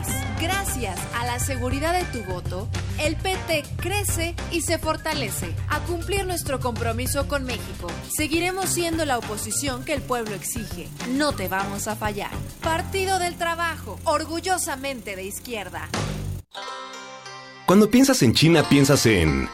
Chop Suey. Dragones. Pekín. Galletas de la suerte. Arte. Moda. Tecnología. Modernidad. China no es como la pintan. Obras maestras del Museo Nacional de Arte de China. Descúbrelas en San Ildefonso. El luchador por la paz y el entendimiento a través del arte. El hombre que hizo de sus trazos un arma para confrontar la barbarie. Por primera vez en México, una retrospectiva del artista alemán Otto Dix, Violencia y Pasión. Visita la exposición en el Museo Nacional de Arte, Tacuba 8, Centro Histórico, en la Ciudad de México, hasta el 15 de enero de 2017. Secretaría de Cultura, Gobierno de la República. Náhuatl, Mixteco, Maya, Celtal, Tzotzil, Zapoteco, Otomí. Las lenguas originarias de México reunidas en un espacio de interculturalidad. Calme Cali. Calme Cali. Acompáñanos a conocer las diferentes culturas indígenas de nuestro país en voz de sus hablantes. Todos los jueves a las 10 de la mañana. Retransmisión domingo 15.30 horas. Por el 96.1 de FM. Radio UNAM.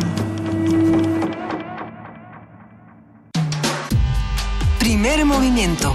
Podcast y transmisión en directo en www.radiounam.unam.mx.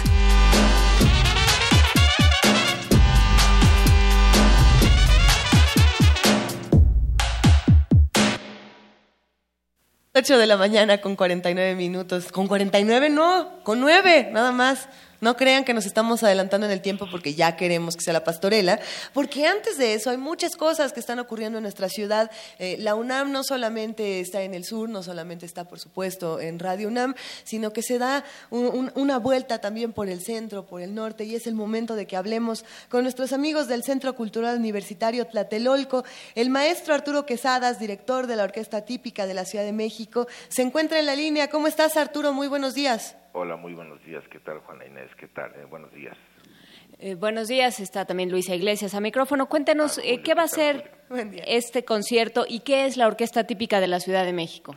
Bueno, tenemos un concierto este viernes en el Centro Cultural Universitario en Tlatelolco y es el cierre de nuestra temporada de todo el año y de la temporada de diciembre, de la temporada este de invierno, vamos a decir así.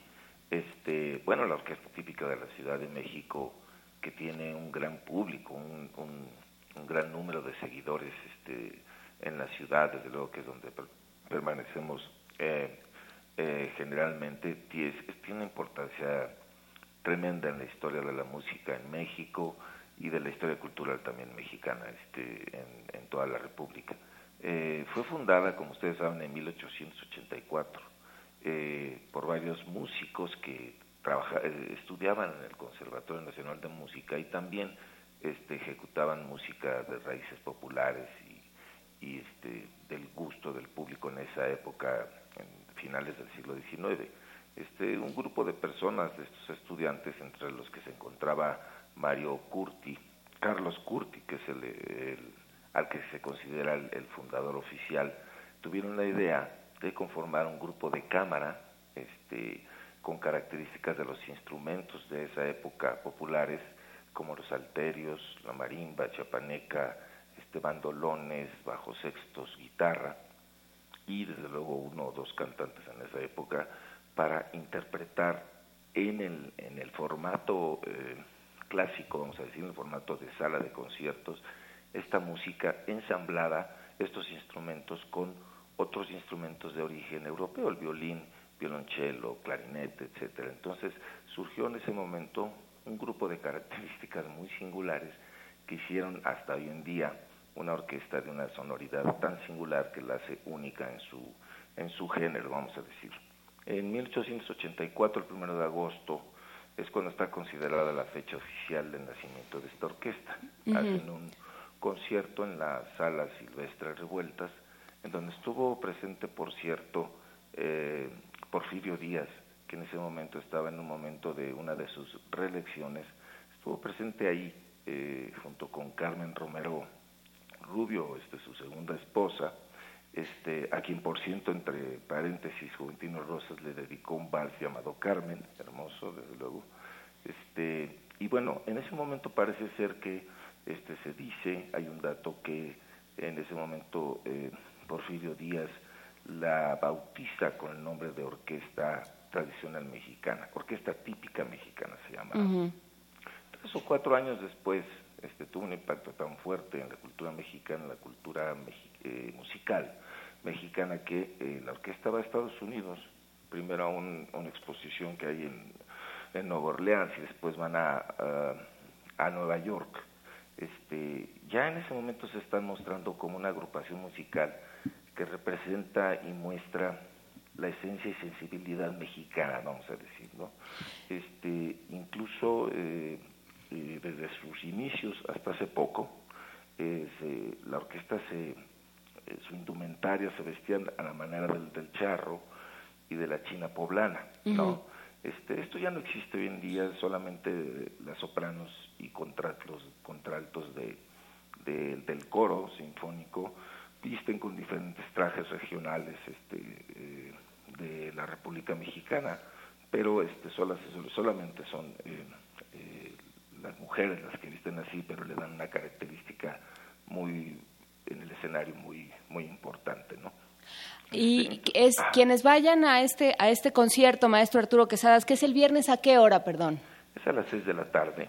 ¿Qué tipo de qué como qué melodías van a escuchar? Vamos a tocar en la primera parte eh, la música tradicional que por así que típica también de, de que nosotros interpretamos eh, tocando un lo que es nuestra rúbrica que es una polca que se llama la típica precisamente uh -huh el vals famosísimo de Juventino Rosas que se llama Sobre las olas. Uh -huh, sí. eh, tocaremos después una obra que hemos encargado al maestro Eduardo Angulo, este, expresamente para la orquesta típica, uh -huh. una obra para coro y orquesta en tres movimientos, que tiene como texto, eh, el texto está basado en el Llano en Llamas de, de Rulfo. Anda. Wow. En, sí, sí, es un, es un experimento muy, muy interesante y que resultó fantástico, lo estrenamos el domingo pasado en el Castillo Chapultepec. Entonces, después interpretaremos algunos este, sones jaliscienses, este, música, eh, música yucateca, etcétera, en una primera parte, ¿no? Que es ir desde 1800, finales del siglo XIX, ir poco a poco avanzando en el tiempo hasta llegar, vamos a decir, hasta nuestros días, ¿no? El danzón número 8 de Arturo Márquez, que él es muy famoso por el 2, pero ejecutaremos el danzón 8 y de esa manera hacemos como un abanico en el tiempo, en el que incluso compositores vivos como Arturo Márquez, Jesús Chavarría, Gerardo Tamés, este, siguen respetando las raíces de la música claro. tradicional, pero la innovan y la renuevan constantemente. En la segunda parte haremos por la, por la época de navideña este, dos o tres piezas que se tocan en estas épocas. Eh, eh, haremos el murciélago de Strauss, que es muy, muy tradicional este, en Europa y en México, hacer conciertos de fin de año y de Navidad con valses y polcas de Strauss este, principalmente. Este, o sea, haremos el murciélago. Tocaremos también el vals de las flores de Tchaikovsky, en tanto que es parte del Cascanueces, que es una obra también de la época de Navidad, ¿no? Y este, terminaremos con el Aleluya de Händel, que tiene que ver con, este, desde luego, desde luego este, el tema de Jesucristo, de la Virgen María y todo esto. Eh, la segunda parte la vamos a abrir con una composición mía este, para coro solo, que se llama, que es un Ave María, ¿no? Entonces, así estaría el concierto que la gente puede disfrutar este viernes a las seis, este, con un abanico de, de diferentes expresiones de la raíz mexicana y después en la segunda parte con piezas tradicionales de esta época. Pues queda hecha la invitación al Centro Cultural Universitario Tlatelolco a escuchar a esta que Porfirio Díaz bautizó como la orquesta típica de la Ciudad de México. Muchísimas gracias, maestro Arturo Quesadas. Eh, estaremos buscándolo para que nos platique más sobre esta obra que está inspirada en el, Llano en Llamas. A ver cómo suena el Llano en Llamas. Sí. Muchas gracias por estar con nosotros esta mañana. Es que amable, gracias. Hasta, luego, gracias. Primer movimiento. Clásicamente... Universitario. Nota Nacional.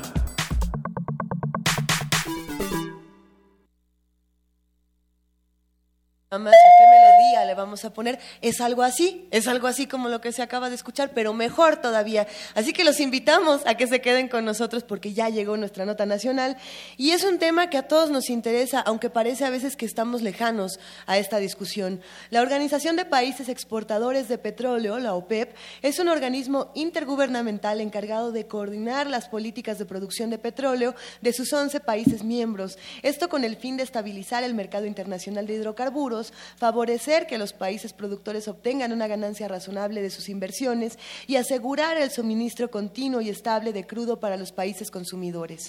La OPEP produce el 40% del crudo mundial y 14% del gas natural. Sin embargo, el precio del petróleo ha registrado pérdidas de más de 3%, por lo que los países miembros deberán hacer un ajuste mayor de lo pactado para cumplir el límite de producción acordado. Esto significa que la OPEP deberá reducir su oferta de crudo en 1.37 millones de barriles diarios, en vez de lo pactado en su reunión del pasado 30 de noviembre, donde los ministros de la OPEP habían acordado una reducción de 1.2 millones de barriles diarios para limitar su oferta de petróleo a 32.5 millones de, de barriles por día. Si esto parece confuso, quizá lo sea más aún, pero vamos a tratar de diseccionarlo entre todos.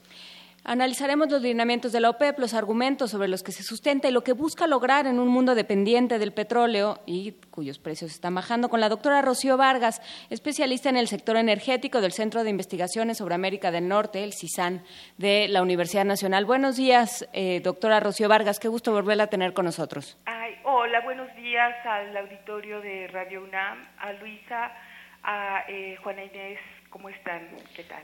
Pues aquí un, poco eh, perplejas con esto de la OPEP. ¿Qué, sucede? Primero, ¿para qué sirve todavía la OPEP y cómo está reaccionando al, mercado petrolero mundial? ¿Para qué debería ser? ¿Para qué sirve y para qué debería de servir? Ajá.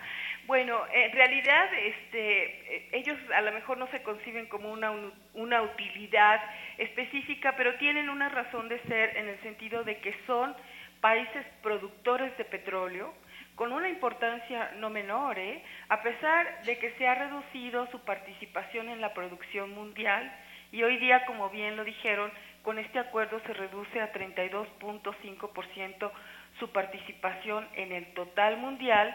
Sin embargo, estos países siguen siendo muy importantes porque el 81% de las reservas probadas mundiales está en la OPEP y una vez que empiece a declinar el petróleo de las lutitas de los Estados Unidos, el mundo va a regresar otra vez al petróleo de la OPEP. Y esto es más o menos en el 2030-2040.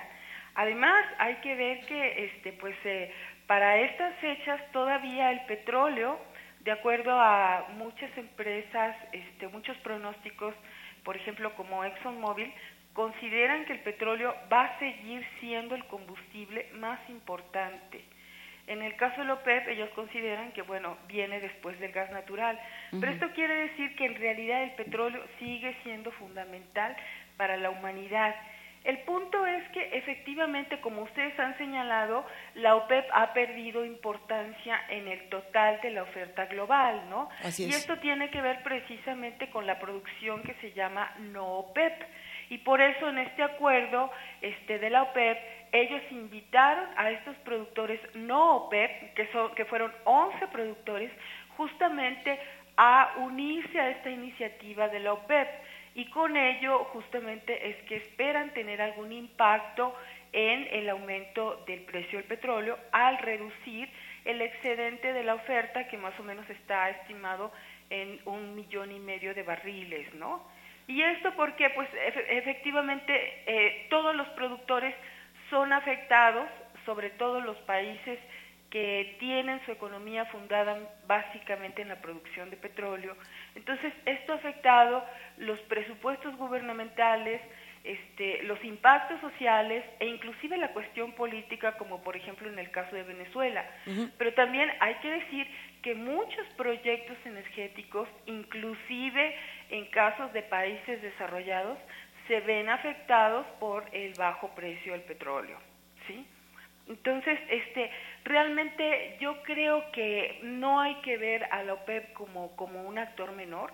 Este, sí. ha perdido, digamos, esta participación en la producción total, ha perdido la capacidad de influir de manera decisiva en el precio del petróleo, pero realmente su importancia sigue siendo fundamental en el sentido de que la mayor parte de las reservas están en la OPEP, de que estos países tienen a empresas petroleras muy fuertes, que son lo que se llaman las National Oil Corporation, que son empresas estatales, y siguen controlando este, de una manera decisiva los flujos del petróleo.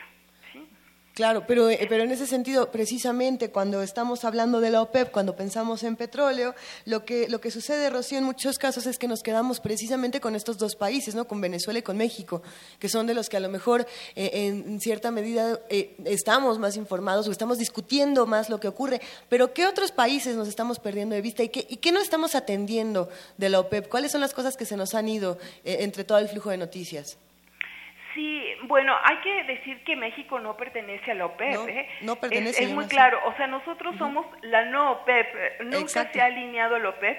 Sin embargo, en esta ocasión, en este acuerdo que tú este, correctamente comentaste, este, justamente México participa en este acuerdo del 10 de diciembre, se une con este, una cooperación para reducir 100 mil barriles diarios de producción, ¿verdad? Este, pero Venezuela sí pertenece a la OPEP y hay que decir que es el país con más reservas probadas en el mundo, inclusive más reservas que Arabia Saudita. Por eso es que es fundamental la cuestión política hoy día en Venezuela, porque se está jugando mucho ahí, ¿no? Y yo creo que las reservas probadas son objeto del deseo de los, las grandes potencias, ¿no? De controlar estos recursos petroleros.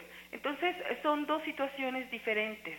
Este, y, y bueno, eh, aquí la, la cuestión que a lo mejor hemos perdido un poquito el por qué la OPEP ha perdido, digamos, esta, esta influencia, tiene que ver mucho ahora con eh, la producción de las dutitas en Estados Unidos eh, a través del fracking. Estados Unidos el año pasado aumentó más o menos 5 millones de barriles su producción. O sea, si el excedente es 1.5, Estados Unidos aumentó 5 millones de barriles, lo cual este, aumentó enormemente la oferta global, ¿no? Entonces, sí es parte del efecto en la caída de los precios, ¿no?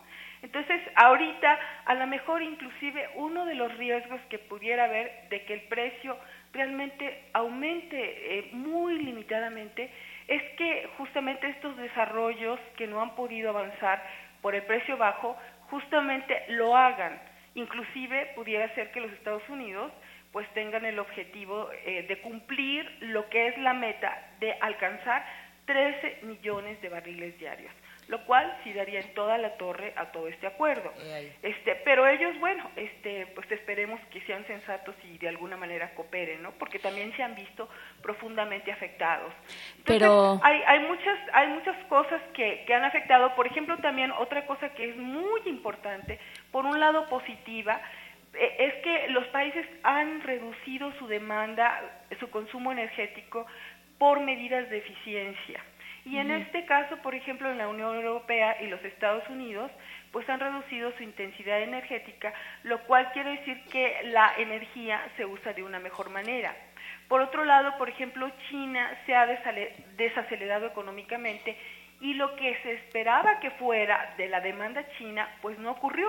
Entonces, por eso, por el lado de la demanda, pues no ha habido y a lo mejor no va a haber, excepto por la India, que por toda la cuestión poblacional sí va a seguir aumentando de manera sustantiva la demanda, ¿no? Entonces, hay, hay elementos por el lado de la oferta y por el lado de la demanda que justamente han llevado a esta sobresaturación del mercado petrolero y que a lo mejor en el futuro son, digamos, los fundamentales este, que no van a permitir que el precio eh, hoy día arreglado pudiera subir más allá de los 60 dólares el barril en el corto plazo.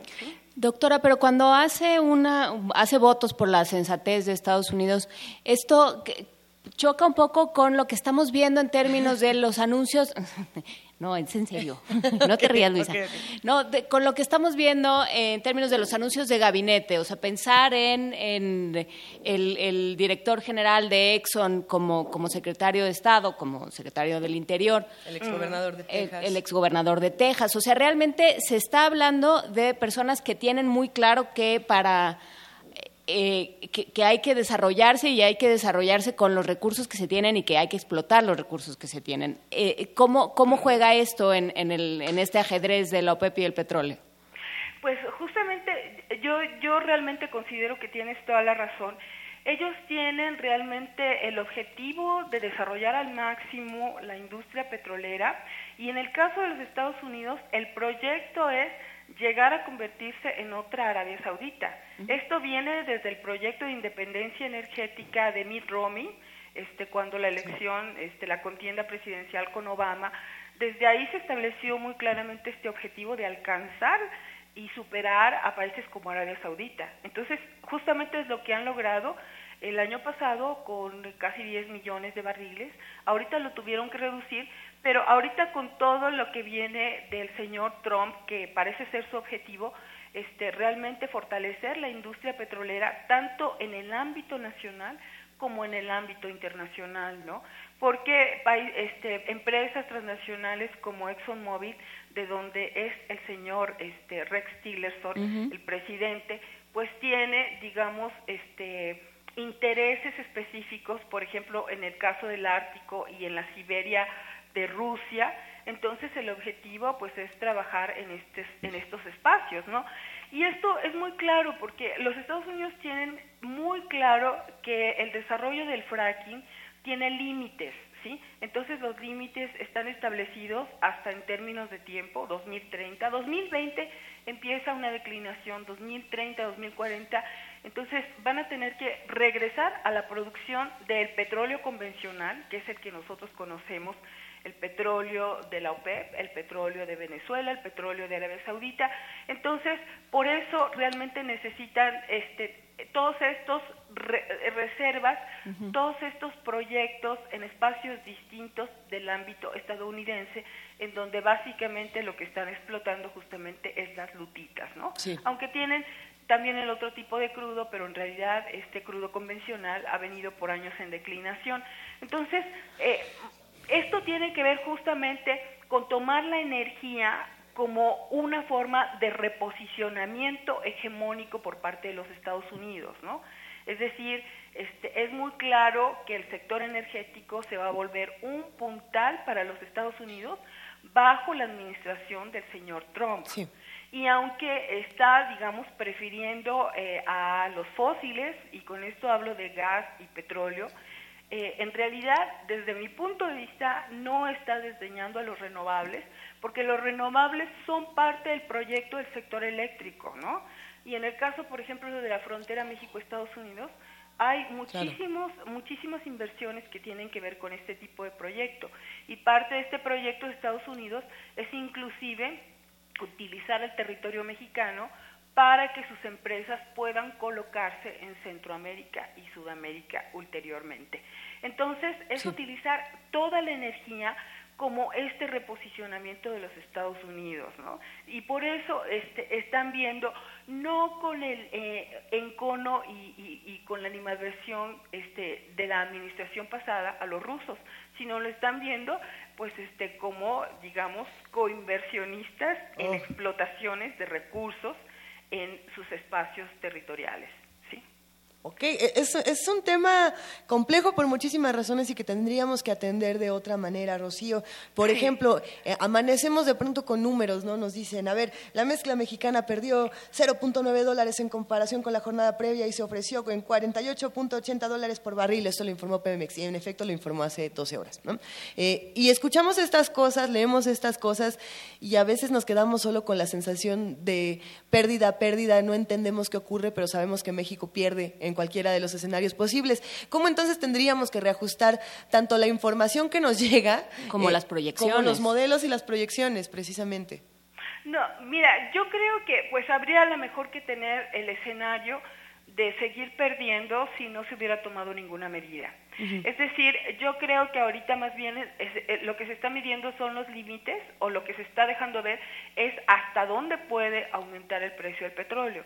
Yo este, realmente las estimaciones las he visto entre 50 y 60 dólares, lo cual ya es bueno para México, porque México tuvo un mínimo de 18.90 dólares el barril, imagínate, 18 dólares el barril, y ahorita, revisé la cotización de hoy día, está en 45.82 dólares el barril, lo cual sí es un aumento sustantivo, porque en el caso de México, por ejemplo, el aumento de un dólar el barril significa un millón de dólares diarios para México. O sea, a pesar de la privatización, en realidad los ingresos son fundamentales para México en materia petrolera. Su presupuesto sigue dependiendo de los ingresos petroleros y Sí. entonces, este, pues cualquier eh, aumento, por pequeño que sea, mejora la situación de México. Yo creo realmente que sí habría que pensar en términos estructurales, este, digamos, no nada más en, en términos del mercado petrolero, porque pues ya realmente en términos del presupuesto fiscal no vamos a depender del petróleo porque está privatizado el petróleo en México. Entonces, este, sí realmente eh, pues pensar en una verdadera diversificación de la economía y realmente en, en, pues tener un fortalecimiento de capacidades endógenas, ¿no? Eh. Porque el mercado históricamente siempre ha sido variable y va a seguir siendo variable, ¿no? Entonces aquí, este, inclusive te voy a decir hoy día no solamente para ver el comportamiento de los precios hay que analizar oferta y demanda. Hoy día más o menos el 60% de el determinante de los precios tiene que ver con cuestiones de especulación financiera, de modificaciones en tasas de interés y de tipo de cambio. O sea que las variables verdaderamente son incontrolables, ¿no? Entonces, pues un país realmente reduciría su vulnerabilidad, por un lado, dependiendo menos de las variaciones del mercado, no digo de los ingresos, porque los ingresos hay que realmente recuperarlos y si sirve para el sostén de una economía, yo no los perdería. Pero la verdad es que sí son muchos imponderables que justamente habría que ver, pues este realmente que son elementos de mucha vulnerabilidad y por eso mismo fortalecer a la economía con realmente capacidades de producción real y capacidades nacionales y capacidades endógenas.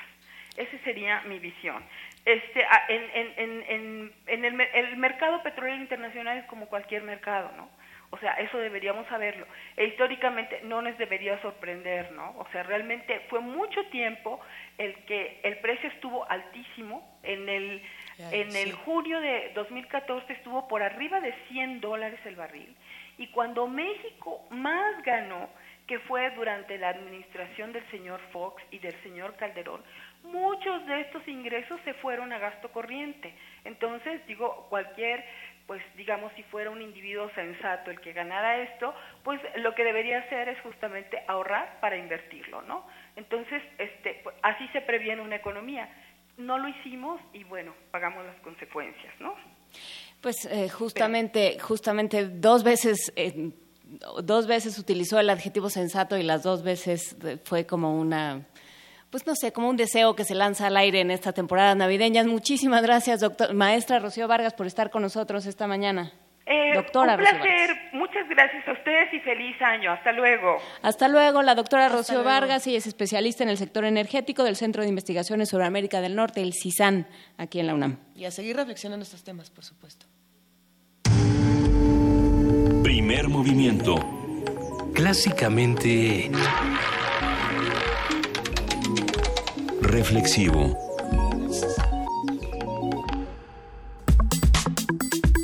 Nota Internacional. El pasado domingo la nación Sioux de Standing Rock, junto con miles de aliados indígenas y no indígenas, tuvieron una victoria inesperada sobre el ejército estadounidense.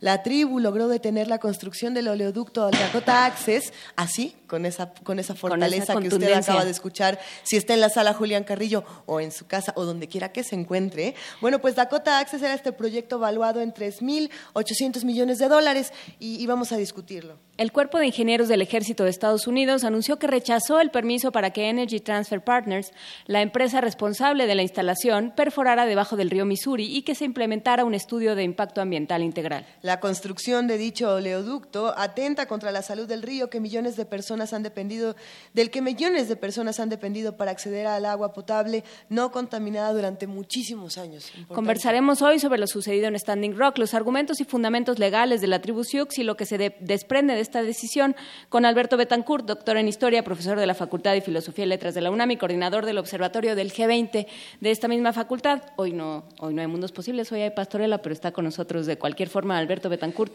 Hay, nota internacional posible. que es Serafín Cordero. Además, ¿cómo, te, ¿cómo estás, Alberto? ¿Ya listo? Pues bien, muy emocionado porque voy a ser carpintero. Eso. Eso. Cuéntanos. Y vas a tener un hijo famoso. Anda, pues, pues buenos días a todos. Eh, los Sioux derrotaron al ejército de los Estados Unidos. Pocas veces en nuestra vida podemos congratularnos de haber presenciado un acontecimiento histórico de esta magnitud y con este significado. El ejército de los Estados Unidos se propuso construir a toda costa el oleoducto Dakota Access. Es un tubo que pone en peligro los acuíferos de la zona y violenta espacios sagrados para los indios Sioux. Por eso ellos le llaman la serpiente negra, que de haberse construido hubiera tenido una longitud de dos mil kilómetros. El domingo 4 de diciembre, el Cuerpo de Ingenieros del Ejército anunció que había negado el permiso para que la empresa Energy Transfer Partners perforara debajo del río Missouri. Dave Arcambol II, jefe de la tribu Sioux, dijo a Democracy Now! Que por fin, después de varios siglos, alguien los había escuchado. Los Sioux, que son hablantes de las lenguas Dakota, Lakota y Nakota, mostraron una fórmula política mágica, la combinación de acciones directas muy contundentes, muy bien organizadas, una argumentación de excelente calidad y las alianzas adecuadas a mí me parece que eso permitió que ellos alcanzaran un triunfo, si bien temporal, parcial, muy importante. E, es una enseñanza, es una demostración del poder de la sociedad civil no fue un triunfo fácil. Eh, es que lo que me he quedado pensando cuando hemos hablado en mundos posibles, como ahora en, nuestra nota internacional posible, pienso que lo que me parece es que a veces pensamos que las victorias no son victorias porque después vienen otras nuevas luchas. ¿no? Cuando hablábamos, por ejemplo, de Grecia y decíamos el pueblo griego ha triunfado y al día siguiente resultó que a lo mejor no tanto. Eh, el asunto era, bueno, esta es otra batalla, es una nueva, y lo que va a pasar con, los Sioux tendrá que ser así. Eh, esta batalla que, termina y que termina de una manera victoriosa y que además todos tendríamos que aprender de ella, me imagino, Alberto, que tendrá una próxima batalla que va a ser mucho más fuerte, pero Pero igual de honrosa, esperemos. Pero se puede aprender como modelo. ¿Qué, qué pasó? O sea, porque hablar de, ¿Cómo o le sea, hicieron? hablas, hablas de esta combinación, ¿no? Acciones directas, argumentación y alianzas. ¿Cómo podemos, podemos eh, deshebrar, digamos, desmenuzar esta, esta combinación? Pues bueno, yo creo que lo primero es que los indios Sioux, que son en realidad una comunidad formada por muchas naciones, logró ponerse de acuerdo. Perdón por una analogía de otra latitud, pero fue algo como lo que ocurrió en Cherán. Los municipios Exacto, vecinos a exacto. Cherán, desafortunadamente, y esperemos que pronto lo logren, no han logrado ponerse de acuerdo. En, en el caso de los Sioux, logró conformarse en primer lugar una gran unidad interna, digamos, la construcción colectiva de un espíritu comunitario que les permitió además aliarse con grupos que tienen mucha experiencia en las acciones directas. Las acciones directas implicaban en este caso atravesarse a la maquinaria de construcción para impedir que siguieran avanzando. En algunas ocasiones eh, no confrontarse con la policía en términos de botellazos o bombas molotov, sino eh, presentar resistencia a la policía para que ésta no avanzara. Y pues hubo momentos muy difíciles. La verdad es que la zona donde está construyéndose el oleoducto es una zona en la que cayó el infierno. Había ya un campamento ahí de activistas. Cayó el infierno, el infierno, fíjense ustedes, cayó el invierno que fue infernal y pues eh, esta situación hizo que los activistas tuvieran que resistir a la nevada. El gobernador de Dakota del Norte dijo que pues él tenía eh, temor de que fuera a ocurrir algo con la vida de las personas que estaban sufriendo las inclemencias del tiempo y los indios Sioux le respondieron, nosotros hemos vivido aquí todo el tiempo. Claro. Nosotros sabemos vivir en la nieve. Y entonces vino un momento muy dramático, porque en realidad el, día, el, fin de semana posterior al Día de Acción de Gracias, el sheriff del condado de Morton Hill, eh, el sheriff del condado, perdón, eh, lanzó un operativo contra los manifestantes que incluyó gas pimienta, granadas de confusión, gas lacrimógeno, balas de goma y lo más cruel de todo, cañones de agua. Incluso Al Gore, y aquí es donde hablo de las alianzas adecuadas, como en un momento dado, pues es muy importante deslindarse políticamente y tener una postura radical, o radical en el sentido de ir a las causas profundas, pero en otro momento es muy importante converger, ¿no? Crear convergencias. Y aquí se crea una convergencia fabulosa, incluso Al Gore, que, que tiene un discurso diferente, muy distinto de los indios Sioux, pero opinó que era una crueldad eh, increíble utilizar un cañón de agua en un lugar donde está nevando, es muy peligroso. En ese momento llegaron al rescate los veteranos del ejército de Estados Unidos. Dos mil veteranos que llegaron a la zona para pues eh, defender, atendiendo el llamado del Consejo de Ancianos de la tribu Sioux. Imagínense ustedes, cuando los indios Sioux es un momento extraordinariamente solemne, ¿no? El momento en el que el Consejo de Ancianos de la tribu Sioux llama a la sociedad estadounidense a apoyarlos en su lucha por la defensa de un espacio sagrado y la defensa de los mantos acuíferos. E- e- Es un momento, digamos, de, de defensa de la sacralidad de la vida en el buen sentido de la palabra. Y uno piensa, por ejemplo, eh, si tú te fuiste a otras latitudes, yo me voy a ir a otras todavía más remotas, pensando en que salen ayer los, eh, las personas en Sarajevo a decir, por favor, dejen Alepo. Nosotros sabemos lo que es vivir en una ciudad sitiada, si salen los, lo- todos los habitantes de este lugar que se escribe Srebrenica y se pronuncia como Srebrenica, eh, y dicen, eso no puede ser, váyanse, váyanse y cuiden. Eh, estaba escuchando una, una entrevista hoy en la mañana con, con un sobreviviente de esta batalla que dice, sálganse porque no hay nada más sagrado que la vida, ¿no? porque lo único que tienen que defender es su vida. Y entonces, esta idea de todos somos seres humanos, ¿no? esto que hablábamos un poco cuando hablábamos del teatro, a todos nos toca ciertas fibras porque todos somos seres humanos. Entonces, como de pronto hay, una, hay un hilo de humanidad que nos tiene que ir uniendo. Qué, qué bonito lo dices, yo creo que esa hebra, ¿no? Es una madeja que en realidad nos enreda a todos. Y es muy importante. Yo quisiera hablar de un hilo en particular que liga muy concretamente la lucha de los indios Sioux con México. Resulta que voy a citar el trabajo de un joven historiador, Gerardo García Santibáñez, quien es integrante del seminario eh, Periodismo para Historiadores, y hizo un trabajo extraordinario de seguimiento de la OPEP durante un año, y ahí descubrió una serie de cosas que afirma él, y ahora yo voy a parafrasear. Él decía que el fracking que es por supuesto una técnica de producción petrolera que pone en grave peligro los mantos acuíferos, sobre todo los subterráneos, es una estrategia muy peligrosa ambientalmente que permitió que Estados Unidos alcanzara su independencia energética y abarrotar el mercado con una sobreproducción petrolera. Fíjense a dónde vamos a ir, porque estamos hablando de los indios Sioux y el significado de la lucha que ellos libraron. Bueno, pues Dakota del Norte, mediante las técnicas de fracking, incrementó en 10 veces la producción de petróleo en tres o cuatro años. Y eso ha significado una destrucción del medio ambiente muy similar a la que está ocurriendo en toda América Latina. Y justamente por eso, bueno, fíjense, además toda la carambola tres bandas. El fracking en Estados Unidos degrada el ambiente, pero por otro lado quiebra los precios del petróleo. Aquí Gerardo cita un caso que es impresionante. Él dice que en 2015 los precios cayeron al 60, en 60% de lo que habían valido en 2014. Es decir, la sobreoferta petrolera que introduce Estados Unidos a costa de destruir la naturaleza, pues termina provocando, desde luego, una bancarrota de la economía venezolana y pone en serios aprietos a la economía rusa.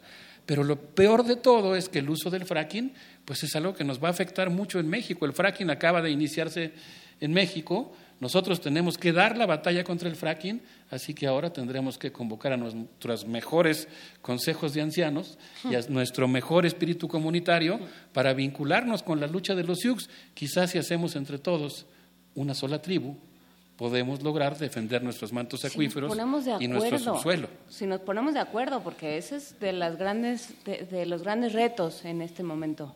Sí, e, es muy importante. Yo quisiera mencionar que, por ejemplo, en el caso de la sobreoferta petrolera, además que es chistoso que sin habernos puesto de acuerdo está ligado con el tema anterior, esta situación provocó la quiebra de la economía venezolana, pero además provocó severas fricciones entre Estados Unidos y Arabia Saudita.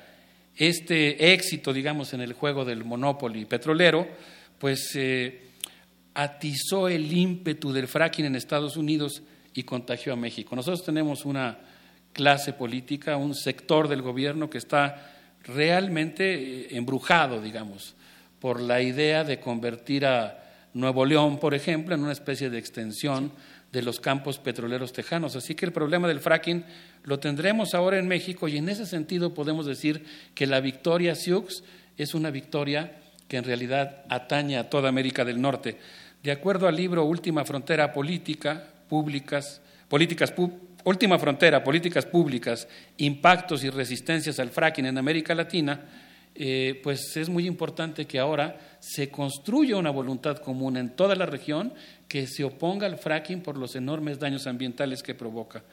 Yo quisiera decir que el triunfo Sioux marca un importante precedente ofrendado por los primeros pobladores de Estados Unidos.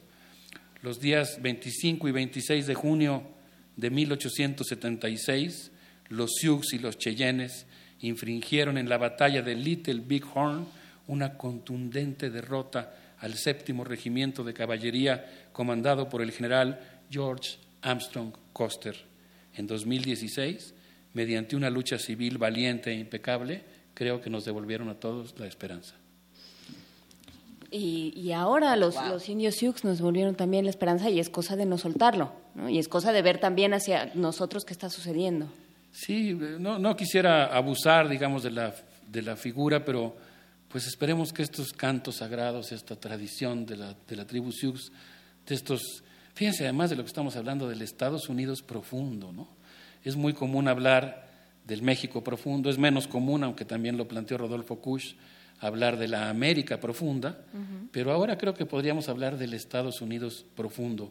Y ese, ese sustrato, ese humus cultural que ha sido tan discriminado, al que se le ha hecho la guerra, al que se quiere cooptar y corromper poniendo casinos, comprando líderes con dinero petróleo de la serpiente negra, pues ahora dio un ejemplo de resistencia y esperemos que sus danzas y sus ritos de defensa, de reencantamiento de la tierra, nos contagien y resuenen en los corazones también de los mexicanos. Pues muchísimas gracias, Alberto Betancourt, y te dejamos irte rumbo a tus labores. A tus pastorelas. Ya, estaba yo evocando el infierno desde hace rato. Un abrazo para todos. Gracias, Muchas querido gracias. Alberto Betancourt. Primer movimiento. Clásicamente... Incluyente. Qué momento tan conmovedor siempre escuchar a Alberto Betancourt. Es un placer y es un honor que podamos hacerlo cada jueves en sus mundos posibles y en sus notas internacionales posibles. Eh, los que estén en la sala Julián Carrillo se habrán dado cuenta de que no todos los lugares están llenos porque muchos de los integrantes eh, de la pastorela todavía están ensayando y están preparándose. Los que no están en la sala Julián Carrillo aún tienen tiempo de hacerlo, todavía pueden llegar. Estamos en Adolfo Prieto 133, Colonia del Valle, a dos cuadras del Metrobús Amores y prepárense porque nos vamos a divertir muchísimo. Vamos a hacer. eh, ¿ya, ya se ha hecho? Ya, ya, ya hemos subido a más radioescuchas a divertirse así, a, a hacer comunidad de verdad en vivo de esta manera. Pues yo creo que no, Creo pero, que no, pero no. ahora nos podemos trasladar todos a otro, a otra actividad que va a estar, que promete estar casi igual de divertida, que ¿Cuál? es el, el Consejo Universitario. Y ya está. Sí, sí promete, Oiga. sí promete. Se ponen muy bien. Y ya está preparando el terreno y contándonos cómo se están poniendo las cosas nuestro compañero Antonio Quijano. ¿Cómo estás, Toño? Buenos días. Buenos días, Juan Inés. Buenos días, Luisa. Buenos días, amigos de Primer Movimiento. Así es, en unos cuantos minutos dará comienzo la última sesión del año del Consejo Universitario en el Palacio de la antigua Escuela de Medicina, evento que será encabezado por el rector Enrique Graue. La orden del día contempla el dictamen de la Comisión de Presupuestos sobre el proyecto de presupuesto correspondiente al ejercicio 2017, así como el dictamen sobre la transformación del Programa Universitario de Estudios de Género en Centro de Investigaciones y Estudios de Género. Además, los integrantes del Consejo Universitario también analizarán la propuesta para que se otorgue la medalla Gabino Barreda a 144 alumnos de bachillerato y licenciatura que finalizaron sus estudios en el año 2015. También evaluará la propuesta de la Comisión de Trabajo Académico para designar como profesor emérito a Carlos Alejandro Fello Macías, economista y experto en temas de federalismo y descentralización fiscal. Estas son algunas de las actividades del, del Consejo Universitario que se llevarán a cabo el día de hoy. Pues no es poca cosa, Toño, si se va a discutir el presupuesto, la posibilidad de que el Programa Universitario de Estudios de Género se convierta en centro de estudios de género, eh, si, van a, si van a dar emeritazgos a Carlos Tello, supongo que se lo darán, bueno, eh, habrá que ver. Digamos, eh, tra- traen una agenda nutrida para esta, para esta última sesión del año. Sí, así es, Juan Inés, y bueno, pues aquí estamos al pendiente de lo que suceda. ¿En, en dónde, ¿En dónde te encuentras exactamente?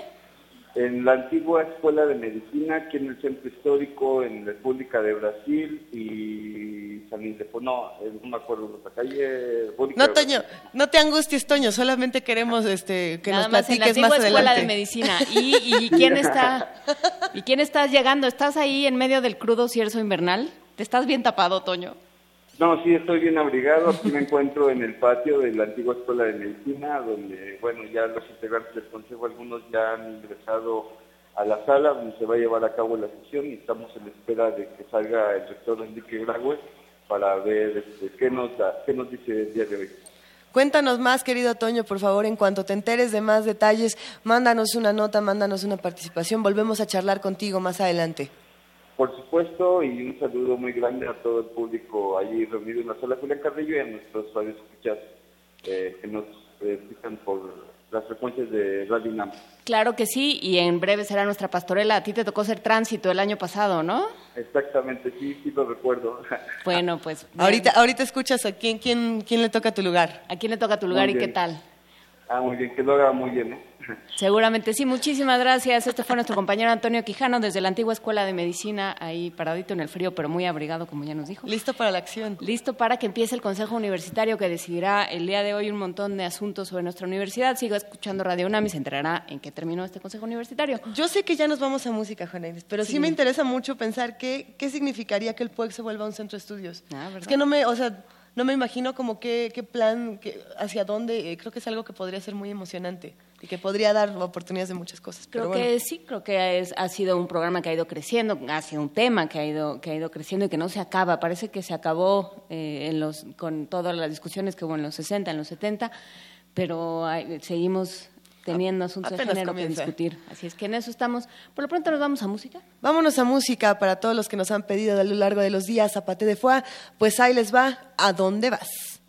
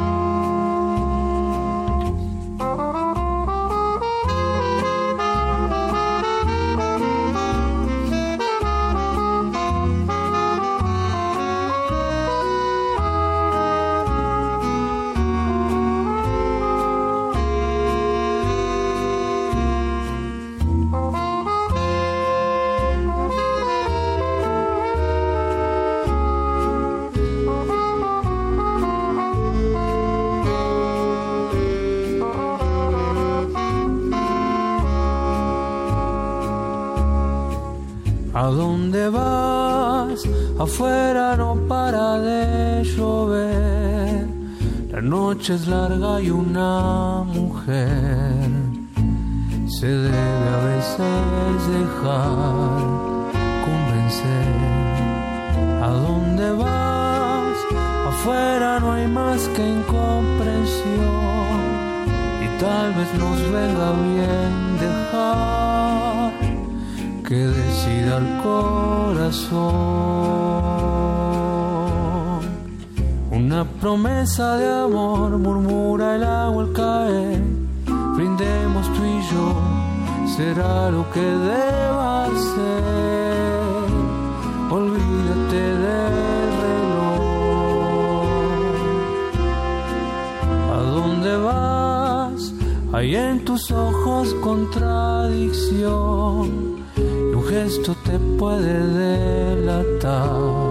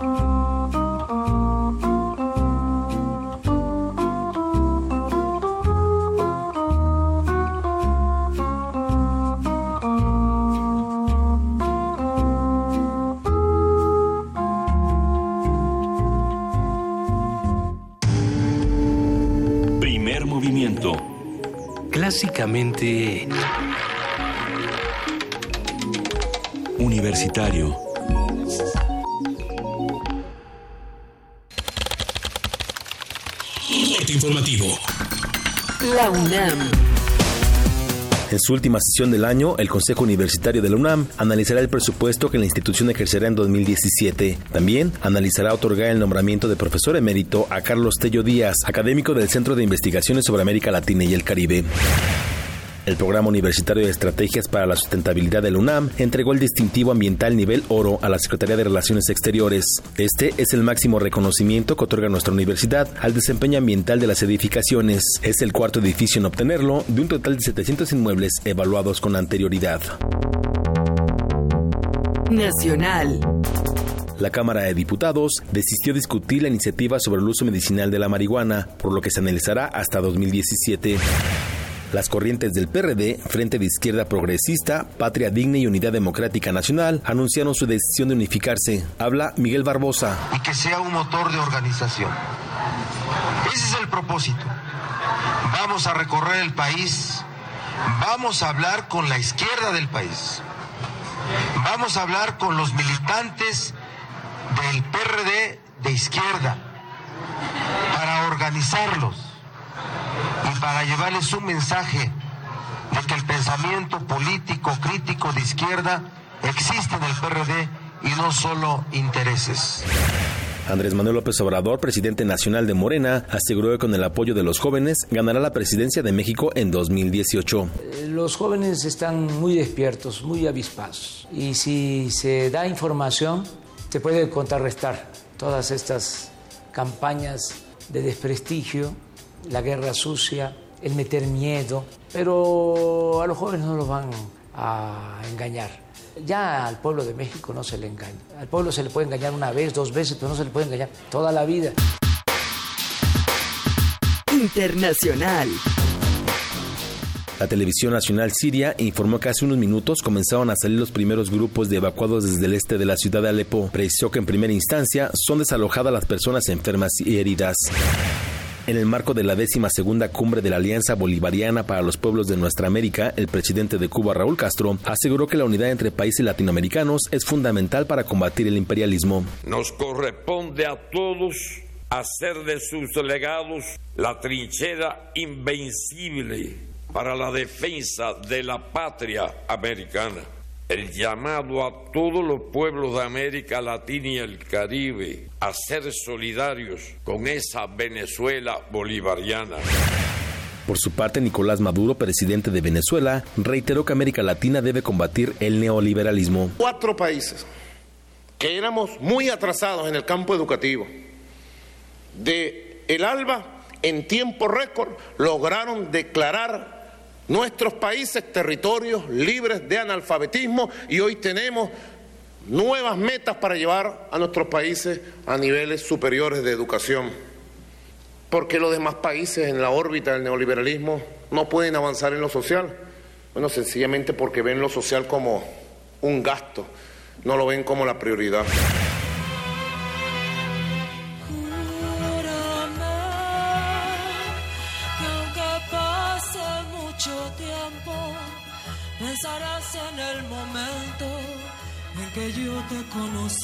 Un día como hoy. En 1951 murió la compositora mexicana María Grieber, quien destacó como escritora de boleros. Júrame, Cuando vuelva a tu lado y Volveré son algunas de sus canciones más reconocidas. Que el cariño que te di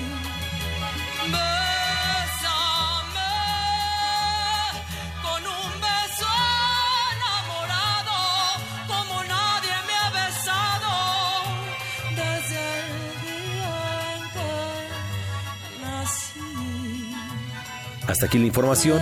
Buenos días.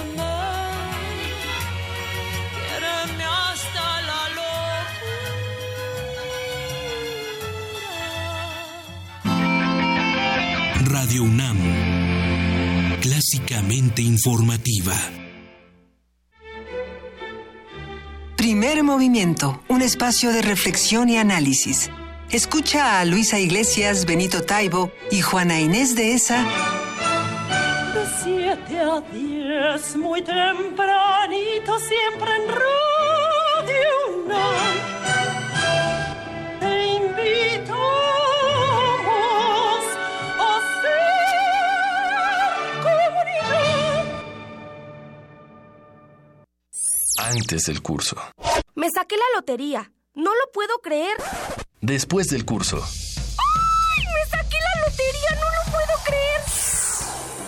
Estos cambios se logran cuando tomas el curso de locución y actuación La Seducción por la Voz, que imparte Tessa Uribe. Martes y jueves de 2 a 5 de la tarde. Comenzamos el 24 de enero. Informes al 5623-3257. Consulta el temario en www.radiounam.unam.mx. Aquí, en Radio UNAM. El Tribunal Electoral del Distrito Federal te garantiza, entre otros derechos, votar y ser votado, asociarme libre e individualmente, ejercer mi participación como ciudadano. Para ello, el TEDF resuelve las controversias que plantean ciudadanos, candidatos independientes, partidos y asociaciones políticas, entre otros. Como ves, es una función que el TEDF realiza de manera permanente y para todos. Tribunal Electoral del Distrito Federal por la defensa de tus derechos político-electorales. La 38 Feria Internacional del Libro del Palacio de Minería convoca a estudiantes o recién egresados de la UNAM a formar parte de su grupo de becarios en actividades culturales. Buscamos iniciativa, excelente comunicación y facilidad para trabajar en equipo. Se ofrece remuneración económica. Entra a filminería.unam.mx y consulta las bases. El Gran Palais de París, una de las sedes más emblemáticas de la cultura en Europa, presenta, después de seis décadas, la más grande exposición dedicada al arte mexicano. México 1900-1950. Diego Rivera, Frida Kahlo, José Clemente Orozco y las vanguardias. Las manifestaciones artísticas y el patrimonio cultural de México están orgullosamente presentes en el mundo. Secretaría de Cultura, Gobierno de la República. Una galería para descubrir sonoridades del mundo poco conocidas. Abre la puerta del Gabinete de Curiosidades. Serie que recupera y analiza audios y grabaciones de diversos archivos sonoros. Domingos a las dos y media de la tarde con Frida Saldívar y Luisa Iglesias. Somos coleccionistas de sonidos. 96.1 de FM. Radio UNAM. Búscanos en redes sociales, en Facebook como Primer Movimiento UNAM y en Twitter como P Movimiento o escríbenos un correo a primermovimientounam@gmail.com. Hagamos comunidad.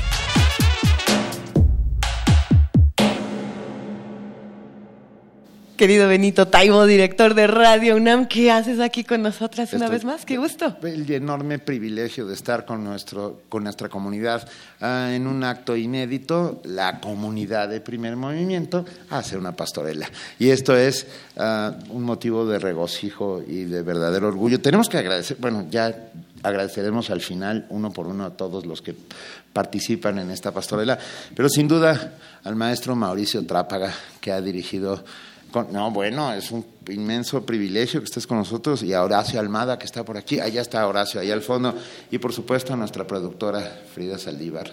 ¿Me estás oyendo? Sí. Y a Vania Nuche que las trae, pero mira. Vania Nuche ha hecho una, una Miss en escena que se parece mucho a los Hell Devils ah, y lo ha logrado perfectamente. Solamente para agradecer a todos de verdad este, este enorme esfuerzo y que sigamos juntos haciendo comunidad. Ese es el mensaje.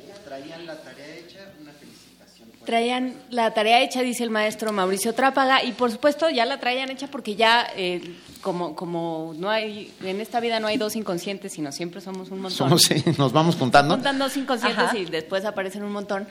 Y nosotros planteamos, a mí se me ocurrió esta idea en la regadera, llegué a la plantea y dije, ¿qué tal que invitamos a todos a hacer la pastorela? ¿Qué tal que les decimos que manden? Y empezamos todos, entre todos, a decidir cómo podía ser, qué, qué era lo que podía pasar. ¿Cuántas personas mandaron audición? Más de 50. Eh, nos llegaron más de 50 grabaciones, eh, nos llegaron videos, nos llegaron un montón de cosas. Agradecemos muchísimo que, que se hayan unido a, esta, a este momento enloquecido que tuvimos en la radio. Y le agradecemos a Radio UNAM que, Por supuesto. que sea este espacio, por supuesto, que, que permite estas cosas. La sala Julián Carrillo se viste de lujo para recibir a la comunidad de primer movimiento con la pastorela El Ángel Arrepentido, original de Germán Dehesa y también Roberto Suárez. y Roberto Suárez. Presentado originalmente en 1970, ya alguien me hizo favor, Rana Burro Blanco ya hizo favor de, de escribirme. Gracias. aquí está, Y que aquí está. ¿Qué? ¿Una, dos, tres? Una, dos, tres. Bienvenidos Corre a el telón. El Ángel Arrepentido. Se corre el telón. Radio UNAM presenta El Ángel Arrepentido, obra en tres actos de Germán Dehesa y Roberto Suárez. Una producción de primer movimiento bajo la dirección de Mauricio Trápaga.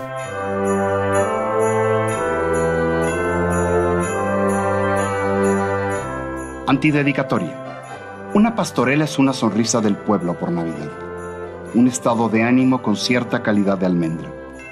Las pastorelas que huelen a museo, a polvo y a legajos de eruditos son piezas arqueológicas, pero escasamente tienen vigor popular. La pastorela debe ser siempre fresca y nueva, renovarse cada Pascua como los romances, que también son del pueblo y se renuevan siempre, cada vez más gallardos, mozos y hombres de experiencia. Pese a ello, entre el tráfago del siglo y de sus anuncios, entre los gritos de los comerciantes y de los mercachifles de arte, el sentido de la pastorela se ha confundido o perdido muchas veces. En México no abundan los textos de estas representaciones. La gente que en esta época de campanas quiere representar alguna, difícilmente puede encontrar una versión, una pauta que seguir. Este divertimento es para gente de buena fe, No vienen al caso los exquisitos, ni los puristas, ni los homosexuales, ni las enfermedades del hígado. Peor, en todo caso, si alguien quiere satisfacer sus inquietudes, la pastorela puede adaptarse. El arcángel 007 puede salir desnudo a escena. Canuto puede dar pie a una profundización esencial sobre las relaciones psicopatológicas de los ascendientes. Heraclio puede resultar un ominoso drogadicto y así, etcétera, etcétera, etcétera. Sin embargo, la verdad sea dicha, los que no pueden interesarse en la ingenuidad de una pastorela no nos interesan.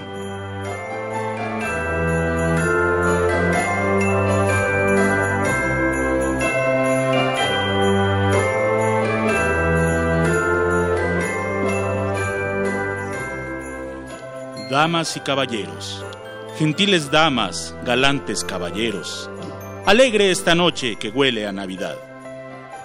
Habéis venido al mundo mágico del teatro, y en breve se descorrerá para vosotros el telón. ¿Qué queréis ver a través de esta ventana? ¿La muerte trágica de un rey? ¿Las desventuras de un amor infeliz o quizás una pantomima risueña e ilusoria? ¿Una cómica historia o de gran dolor? Ah, y esta ventana, que lleva a la tierra de las hadas, guarda siempre una amable sorpresa o una cruel, o una cruel aventura. Pero esta noche, con este olor a invierno y las campanas que repican por el aire, algo diremos de la mejor y más grande historia, de una sencilla, tierna, cordial y amable historia, que también huele a invierno. Para vosotros, damas y caballeros, gentiles damas, galantes caballeros, un alegre cuento de Navidad. Aparecen pastores, lindas agalas, hermosos ángeles y pérfidos diablos, y en este cuento, sencillo cuento, a la Virgen Madre, el Niño Santo y a San José, los pastorcillos y pastorcillas humildes himnos entonarán. Alegre esta noche que huele a Navidad. Yo, yo soy un viejo juglar que ha olvidado ya muchas historias. Son tantos los años de mi tradición, pero que inventa otras y las vuelve a contar. Esta que os relato es tan nueva y tan vieja como la historia del hombre. No la invento yo, sino que hace mucho tiempo, una noche de invierno junto a la fogata, de una alegre tienda pastoril, una pastorcilla cuidaba las llamas, sustento y tibieza en el frío invernal. Y la pastorcilla, vibración de luna, percibía en el aire cierta beatitud, un hálito nuevo, una nueva aurora, algo tan amable en la oscuridad, que la pastorcilla junto a la fogata cantaba y hablaba y decía mil motes, mientras alegre cuidaba la hoguera y escuchaba atenta en espera ya que sus compañeros, pastores, pastoras, bajaran del monte al tibio rescoldo para calentar sus cansados cuerpos junto a la fogata de la alegre tienda pastoril.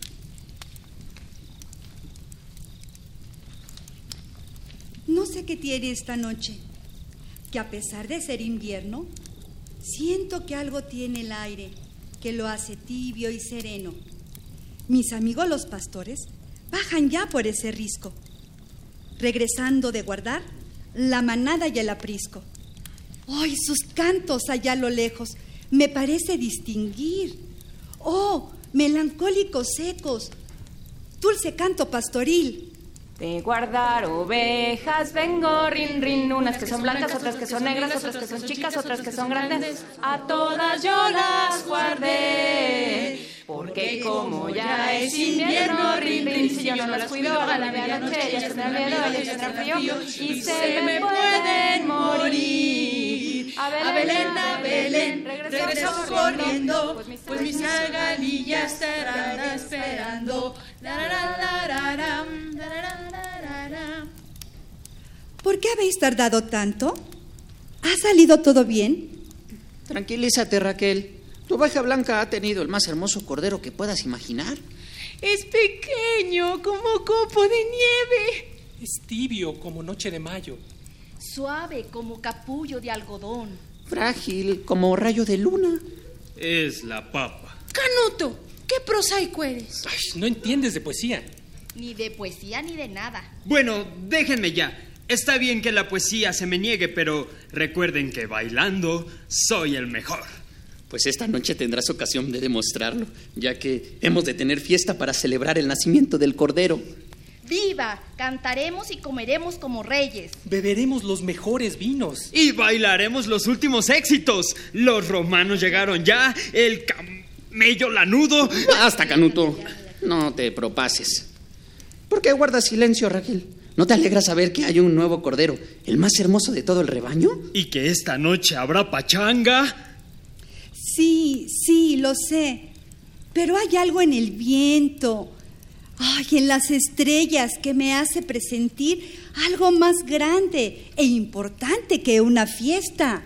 Pero hay algo más grande que una fiesta. Sí, una orgía. Cállate, Canuto. Claro que hay cosas más grandes e importantes que las fiestas. Ciertamente, yo como Raquel también siento algo especial en el aire. Hay un aroma nuevo, sutil. Nada, nada, huele igual que siempre. Aunque aquí mi colega huele como a tepache. No es verdad. A mí no me gusta el tepache. Que a otros les guste el extranjero, a mí lo mío. Dejen ya de discutir y pensemos cómo vamos a hacer la fiesta.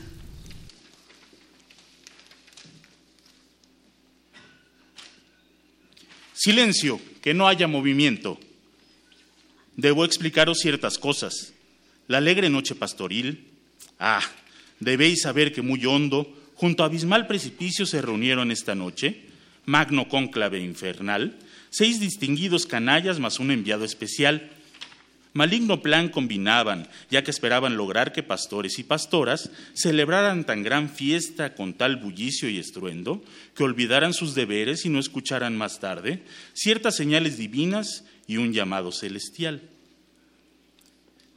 Sucede que estos pérfidos demonios lograron que un ángel pecador, Heraclio, ángel de tercera, gran apostador en dominó, exhabitante de la nube 23, se reuniera con ellos y trataban de enviarlo como delegado de su club a tentar a pastoras y pastores, a organizar con ellos el gran baile y a envolverlos en su plan. Oíd pues a los malignos y escuchad sus desvaríos.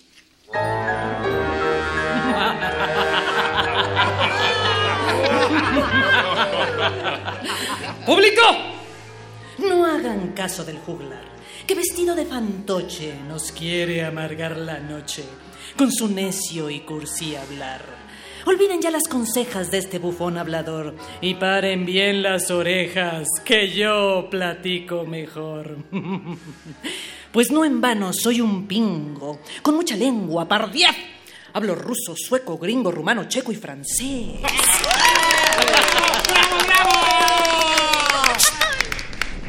Bien, queridos enemigos, antes de seguir hablando, un pequeño comercial.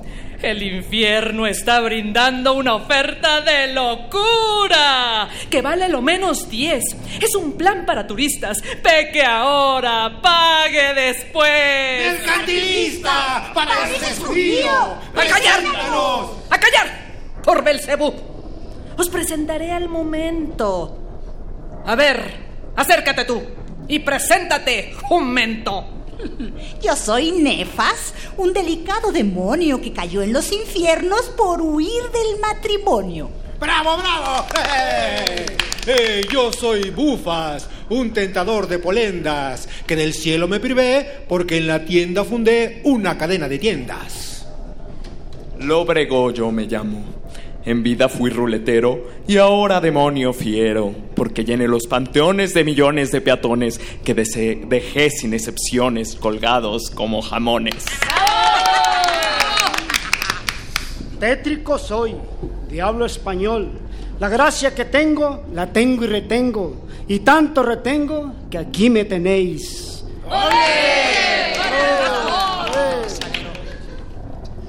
Yo vendí caro el frijol, la morcilla y las lentejas.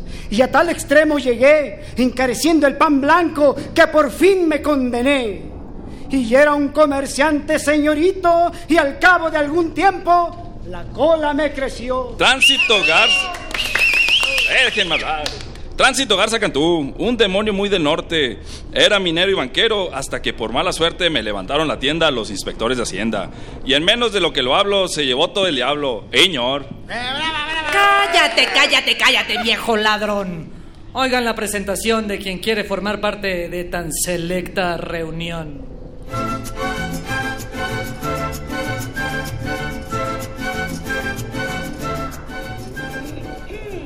Voy a contarles una historia muy sonada. Lo que ha pasado allá en la nube 23. La triste historia de un pobre ángel expulsado que fue borracho, parrandero y jugador. A mí me corrieron de mi nube blanda, pues un día domingo feliz yo jugaba. Iba con la mira de cerrar a seises, habiendo salido con mula de blancas. Y aquí yo he venido, aquí yo he llegado, pues del cielo fui corrido. Les pido a los diablos me pongan a prueba porque estoy rete aburrido. Aleluya, ya. ¿Qué pasó? No, no me agradó ese final. No lo usamos aquí abajo. Mas eh, ya te acostumbrarás. Vayamos ahora al trabajo. ¿Qué hay para hoy? Ah, ya le agarré. Sésgate, Heraclio. Ahora tenemos que hablar en privado. Timba, timba. ¿Pifas? Vete otra vez la circular, léela, por favor. La circular del patrón, ¿qué quiere? Buzos, que es la última vez. Subsecretaría de Corrupción Pública, Departamento de Disolución Social, circular número 426A, guion, volumen 5, asunto confidencial de cuartel general a pifas, nefas, bufas y anexas. Con motivo de lo que se anuncia esta noche y haciendo uso de la alta y diabólica investidura que me ha sido concedida. ¡Ah, sáltate eso! Es pura demagogia. A ver. mm, Ah, ordeno a la escuadra comandada por el cabo Pifas, eh, su seguro servidor, se le confiere la siguiente misión. Evitar por cualquier medio a su alcance que los pastores roñosos que acampan en las cercanías y aledaños de Belén se acerquen al establo con licencia sanitaria número 32427 que se encuentra en la colina cercana. El incumplimiento de esta misión será penado con corte de orejas y rabo a todos los responsables. ¡Ah, Chihuahua!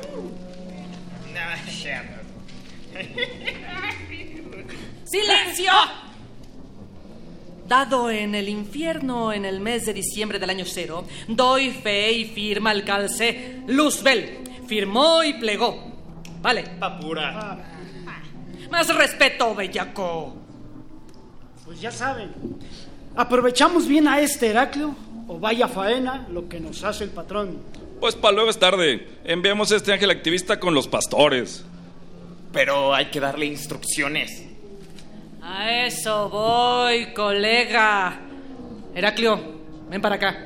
¿Para qué soy malo? Tétrico, dame el mapa.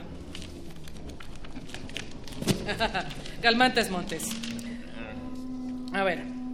Cerca de Belén acampan unos pastores. Con ellos te presentarás en calidad de viajero pidiéndoles pasar la noche en su compañía. ¿Mm? ¿Y si no quieren? No es patiza la que te damos. Tú te quedas a como dé lugar. Una vez con ellos, les convencerás de que esta noche deben organizar un fiestononón y alejarse de Belén. Uh, pues eso me pintó solo. Yo allá en el cielo era el encargado de la comisión de festejos. Pues no hay más que hablar. Al momento, con mis artes diabólicas. te demostraré, te transformaré en anciano. Va por ustedes. ¡Suerte, matador! Por la estrecha vereda, camino del pueblo lejano, a pastores y pastoras sorprenderá este villano. ¿Veis su aspecto tan gentil? Y vosotras, lindas niñas, quizás ya os habéis prendado de su galante figura, de su barba tan florida y de su apuesto mirar. Arrepentíos, aún es tiempo. Este pérfido canalla es un róprobo enviado, un mensajero infernal. Desconfiad de su finura, y si aún os mueve el amor, a la su linda figura, a la su dulce cintura, ahora que os cuente la historia os moverá hacia el horror.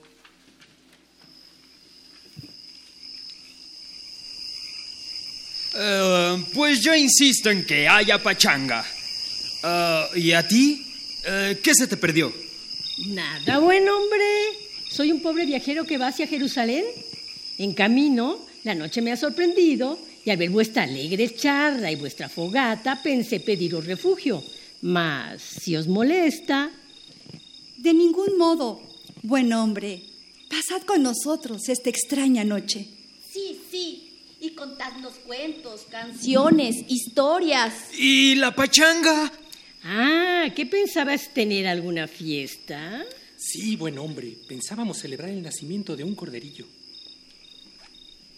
Sí, de mi cordero, el más hermoso. Y pensábamos bailar y cantar. Pero si os incomoda, lo dejaremos para otra noche. Sí, es mejor. Esta es una noche extraña. Y dale con lo mismo. No, no, para nada. Hagámosla hoy. Yo, aunque viejo, todavía le pego al baile y nada me agradaría más que tener una fiesta con vosotros. Ja, ja, ja. Esa voz me agrada, mi buen barbón. bueno, pues sí. Si es así, no hay más que hablar. Tendremos fiesta. me ahorraron el trabajo. Vais a ver qué ambientazo meto en esta pachanga. Pero sé que ya la intriga hace que lata con prisa vuestro amable corazón. Y con perdón de las damas, os diré que las orejas os van creciendo parejas por saber lo que sucede con este Heraclio bribón y su cónclave infernal. Pues bien, lo sabéis, lo sabéis en breve. En pocos minutos volvemos, ángeles, diablos, pastores y este humilde servidor. Por ahora no olvidéis, si organizan los de primer movimiento, esta agradable función. Los precios son franciscanos y podréis en este interín refrescaros, comer algo, comprar unos cigarrillos, un ponche, dulces, turrón. Mas entre tanto yo pido que, venda, que venga abajo el telón.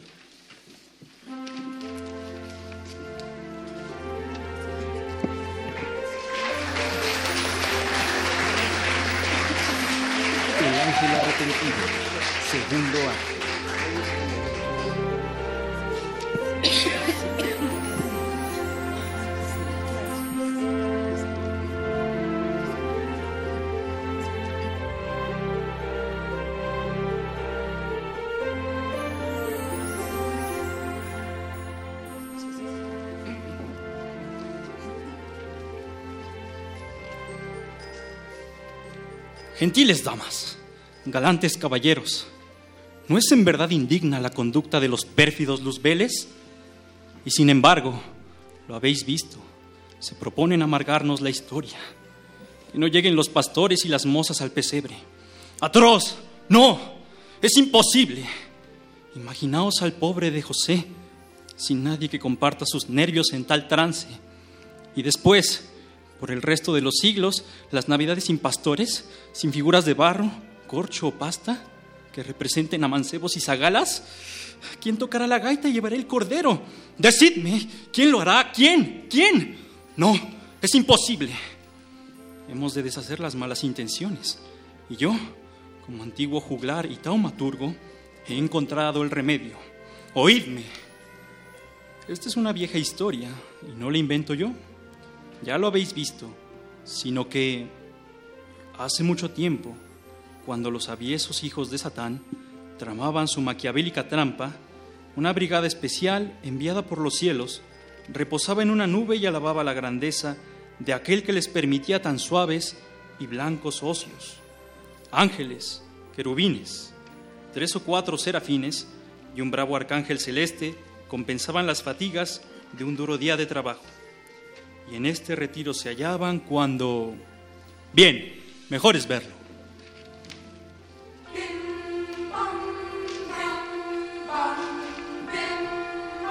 Imposible. No se puede brincar en esta nube. Es demasiado elástica. Bueno, pues juguemos a otra cosa. ¿Por qué mejor no estáis quietos y me dejáis reposar? Eso, eso.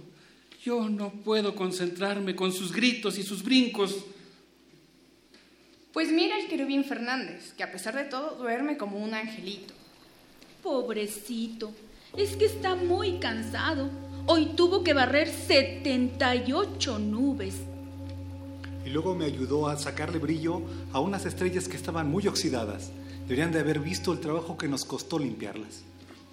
Uy, uy, uy. ¿Cómo se ve que sois unos nuevos en el servicio? De todos os quejáis. Serafín Cordero, no debéis hablar así a vuestros hermanos. Pedirles perdón. Os pido disculpas, hermanitos. Estás perdonado, Serafincito.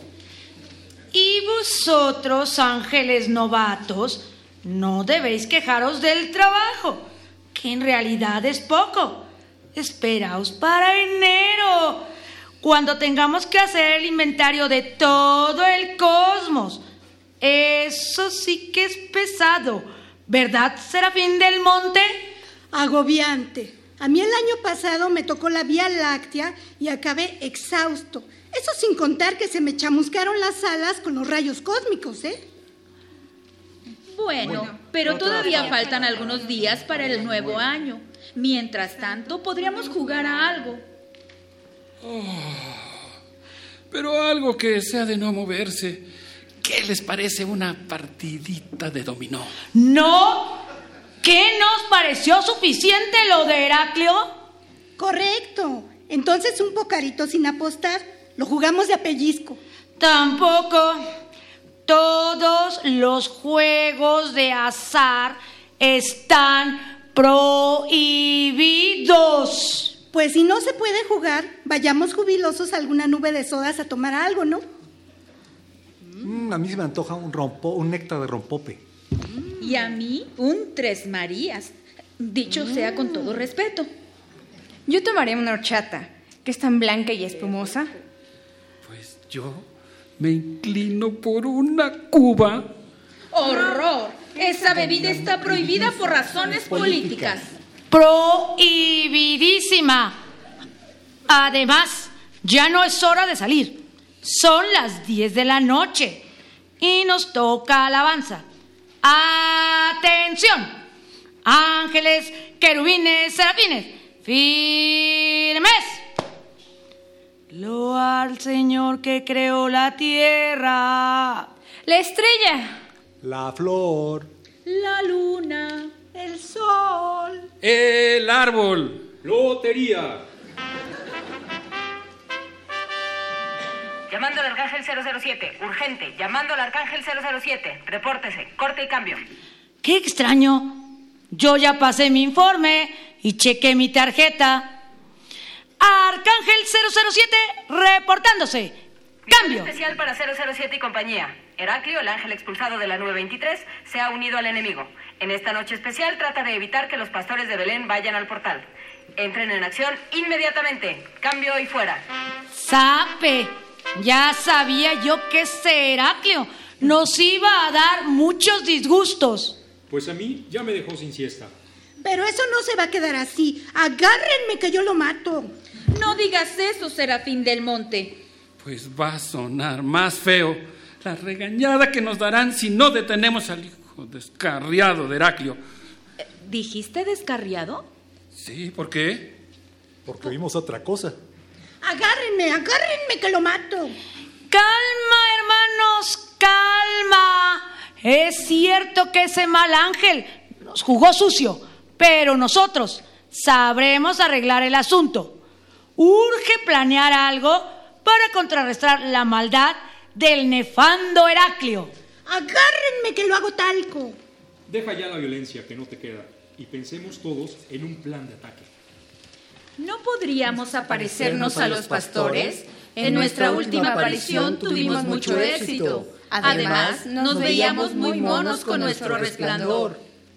Eso estaría bien, porque de paso le meteríamos un susto de poca a Heraclio.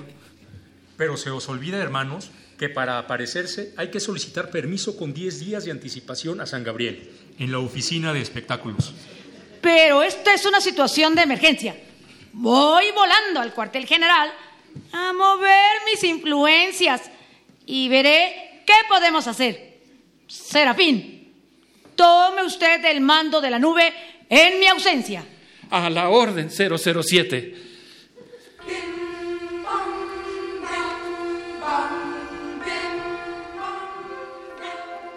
Qué problema en verdad para los ángeles. Y mientras, acá en la tierra, ay, es triste el espectáculo que veo. Heraclio, enviado nefasto, propicia en los pastores gran orgía. Ved qué engaño, qué trampa les tiende a los ingenuos pastorcillos. Los envuelve entre sus risas salameras y los embriaga con el vino de uvas frescas. Y él, él también bebe, vedlo.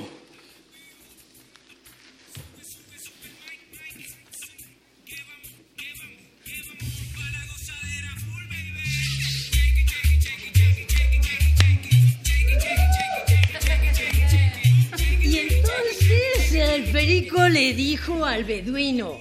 Ah, muy, muy bueno, muy bueno. Ah, que don Heraclio que nos salió tan jalador. Ya, ¿qué iba a pensarlo viéndolo ya tan perjudicado? Y eso que apenas voy empezando. Déjenme que agarre vuelo. Eh, yo, pido un brindis por nuestro huésped Huésped o huésped o como se diga. no faltaba más. Libemos. Saludcita y hasta verle el fondo. Salud, salud. Ahora brindemos por el chivito que acaba de nacer y que es el más bello del universo y sus orillas. Ya basta, Canuto. Ya no deben beber. y además no es chivito, es corderillo. Bueno, es lo mismo, los dos rebuznan. No, Canuto, chiflan. Menos. Lo que hace. Lo que hacen es un ruido como de trompeta. Es vergonzoso. Todos están ya borrachos. Momento, mi distinguida Zagala. Estamos entonándonos, que es muy distinto. Pues usted dirá lo que quiera, viejo Pero en nuestras fiestas nunca se había visto una cosa así. ¡Ay, nunca! Siempre nos divertíamos mucho. Ah, pero nos portábamos bien. Claro que sí. Yo nunca había visto a mis amigos en este lamentable estado. Ah, caray. Ya se enojaron las damas. ¿Qué hacemos, mi buen canutillo? Déjalas, mi Heracliazo. No más faltaba que ya no pudiera uno divertirse sanamente. Unas cuantas copitas a nadie le hace daño. Claro, el alcohol es muy bueno para los nervios. Oh, bien sabía yo que esta noche no deberíamos haber hecho fiesta. Yo estoy muy triste. Nunca debimos haberle dado hospitalidad a ese viejo malvado del Heraclio. Hoy, un día tan especial para nosotros y todo se ha echado a perder por ese borracho barrabás de chivo. Podríamos haber ido a pasar la noche con el cordero recién nacido. Hasta aquí este espectáculo funesto. Mis ojos se abochornan solo al verlo. ¿Y las fuerzas del bien? Ahora es su turno. Y en este instante veréis como un intrépido arcángel, los ángeles, serafines y benditos querubines salvarán a los pastores de tan atroz bacanal. Qué felicidad, Arcángel 007, que hayas podido conseguir el permiso para aparecernos.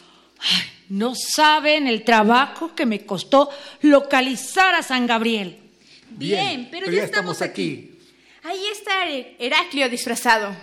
Ahora, verá lo que es canela. Bueno, bueno. ¿Listos para aparecer? Momento. ¿Listos?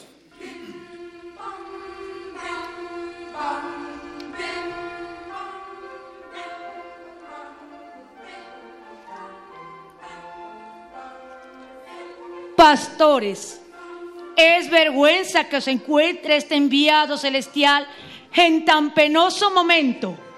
si no fuera porque Dios sabe que todos sois buenos y que fuisteis orillados a este doloroso exceso, yo no me hallaría aquí. Ni, nosotros, tampoco.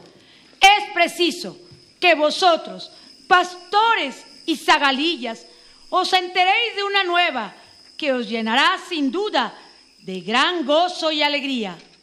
Sabed, sencillos pastores, que esta noche en un portal cerca de Belén ha nacido el niño Dios, el rey de todos los cielos. Ha nacido de una virgen, de María de Nazaret. Yo os lo vengo a anunciar para que prestos dejéis esta diversión tan vana. Os lleguéis hasta el portal antes de que sea de mañana y postrados le adoréis. Es pequeño como copo de nieve. Frágil como rayo de luna. Tibio como la noche de mayo. Id, pues, pastores, y tú, Heraclio, arrepiéntete.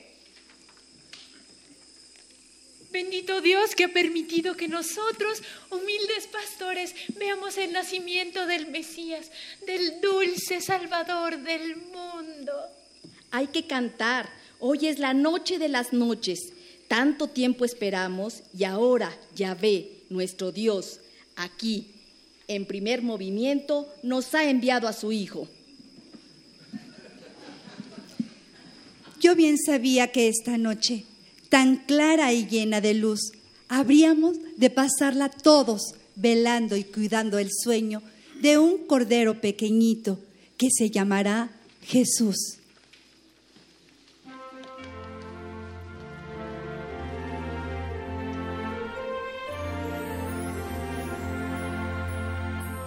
El ángel arrepentido, tercer acto.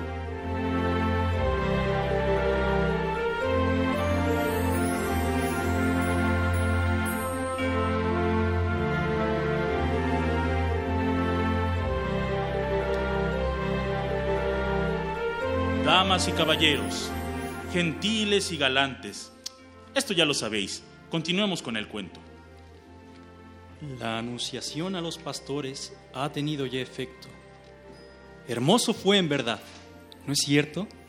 Van camino al pesebre los sinceros mancebos y va junto a ellos el perverso de Heraclio. A la vera del sendero, sorpresa sutil, cruel trampa, esperando que pasen por allí el conjunto de bribones a quienes ya conocéis. Espera recibirlos y sin embargo, bien, vedlos ahí. Salud, detestable público. Aquí nos tienen de nuevo.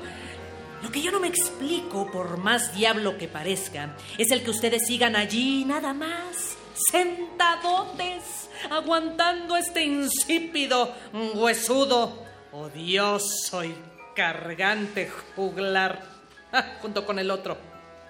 No me lo explico en verdad. Pues acabada la pachanga, que esa sí era muy de ambiente. Esta furris pastorela ya me aburre horriblemente.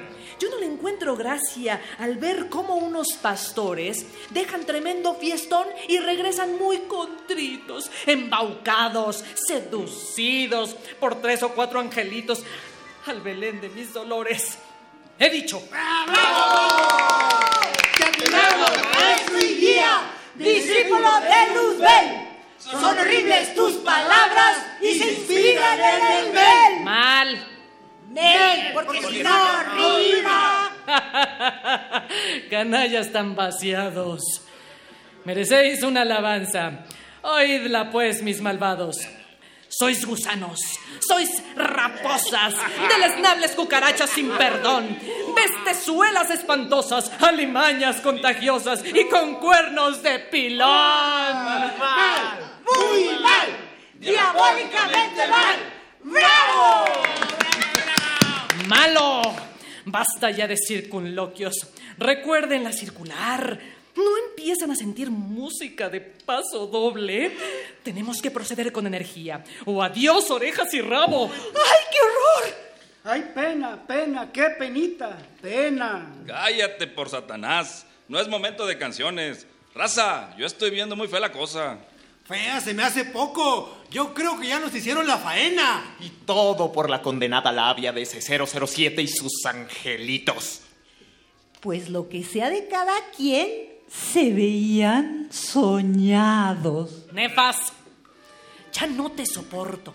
Terminando esta misión, voy a pedir tu traslado a la escuadra de diablos bailarines. Mientras tanto, domínate o te va a costar caro. Redies, dejémonos de discusiones, toritas, y pensemos en algo. Pues yo no veo más solución que raptar a los pastores y convertirlos en sapos. Muy mala idea. La pruebo. Aprobada, aprobada por unanimidad. Pifas, ya te oí. Gracias al cielo que estamos nosotros para impedir tu maldito plan. Ni creas que te vamos a permitir que lo lleves a cabo. Salgan y peleen como diablos. Miedosos. ¿Por, por, por, por qué hemos de salir? Vaya. ¡Miedosos! ¡Sois unos pobres diablos! Más vale que digan, ahí corrió, que ahí murió. ¡Pifas! ¿Qué quieres? Ya que no sois capaces de, de presentar batalla, os conmino a que dejéis tranquilos a los pastores. O aquí se va a armar la de San Quintín. Los haremos picadillo. Pinole. Ya, ya, ya, ya nos vamos, este, eh, pe- pe- pero no se enojen. ¡Fuera!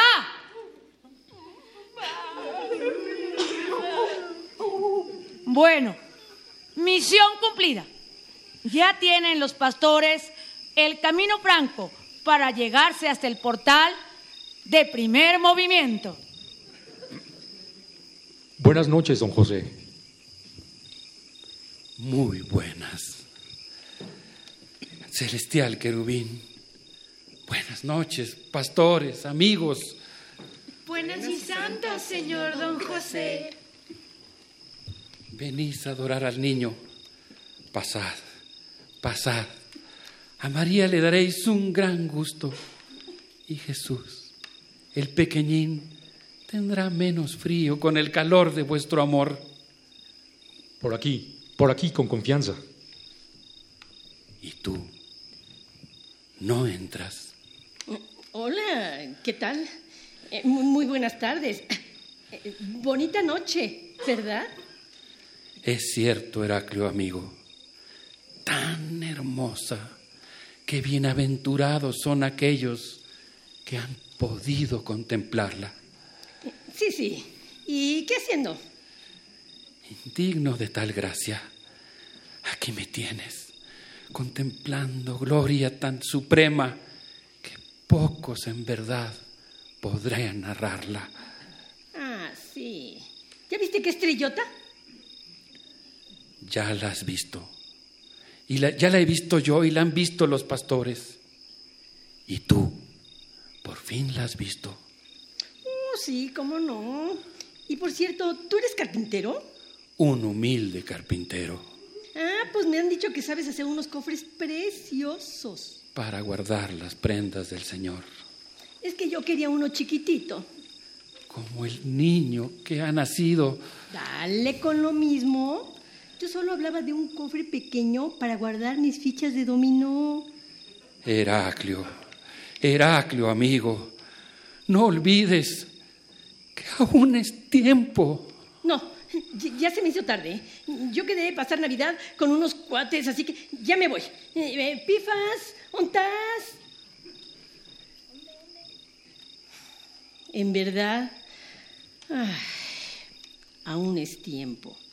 Es el mejor tiempo.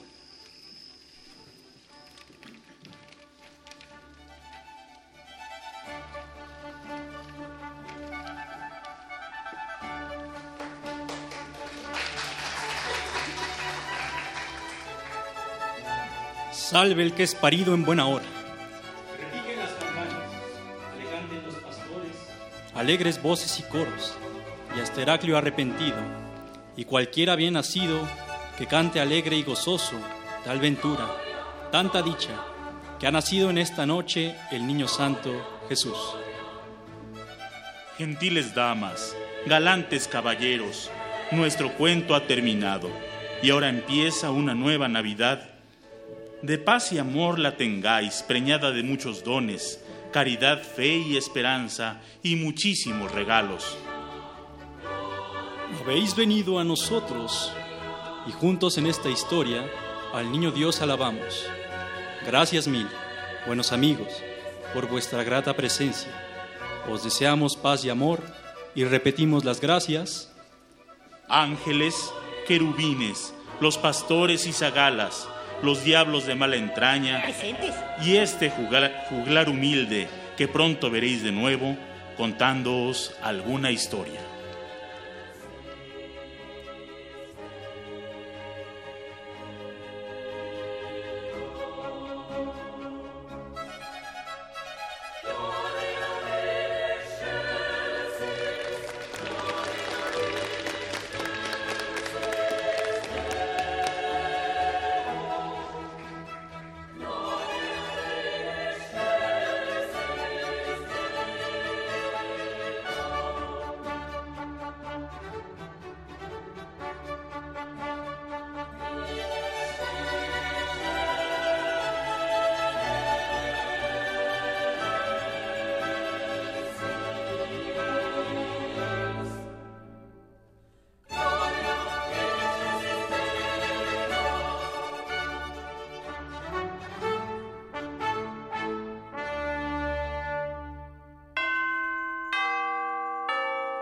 El Ángel Arrepentido, obra en tres actos de Germán Dehesa y Roberto Suárez. Una producción de primer movimiento bajo la dirección de Mauricio Trápaga.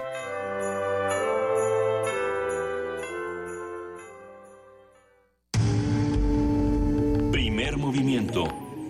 Clásicamente... Incluyente. Así se hace comunidad. Este, yo, apelando a mis nuevas atribuciones, voy a pedir que borren la del año pasado que hicimos nosotros y que se quede, y que se quede solo esta. Ah, tenemos que agradecer de verdad a todos, los diremos muy rápidamente, de verdad, qué maravilla, es, es un inmenso privilegio que verlos a los ojos y saber que estamos aquí todos juntos. Mónica Estrada Salas, Marta, María Elena Cancino. Laura Ortega, Adrián Escobar Mateos, Héctor Chávez, Jesús Méndez, Javier Tavera. Felipe Luis, Edson Valdés, Diego Barrales, Daniel Cabrera, Daniela Jurado, Blanca Estela Ponce. Nos quedamos en Blanca Estela Ponce y sigue, Miguel Nuche, Regina Becerra, Analí Gómez, Alberto A- Betancourt. Alberto Betancourt, ah, Ricardo García Sandoval, Dulce Wet. Javier Ramírez Amaro, que fue la voz que oyeron al principio, Arlán Muñoz y Cecilia Figueroa. ¿Me faltó alguien? Por favor. ¿No? Pues Un a- aplauso. A todos ellos, gracias, gracias, gracias.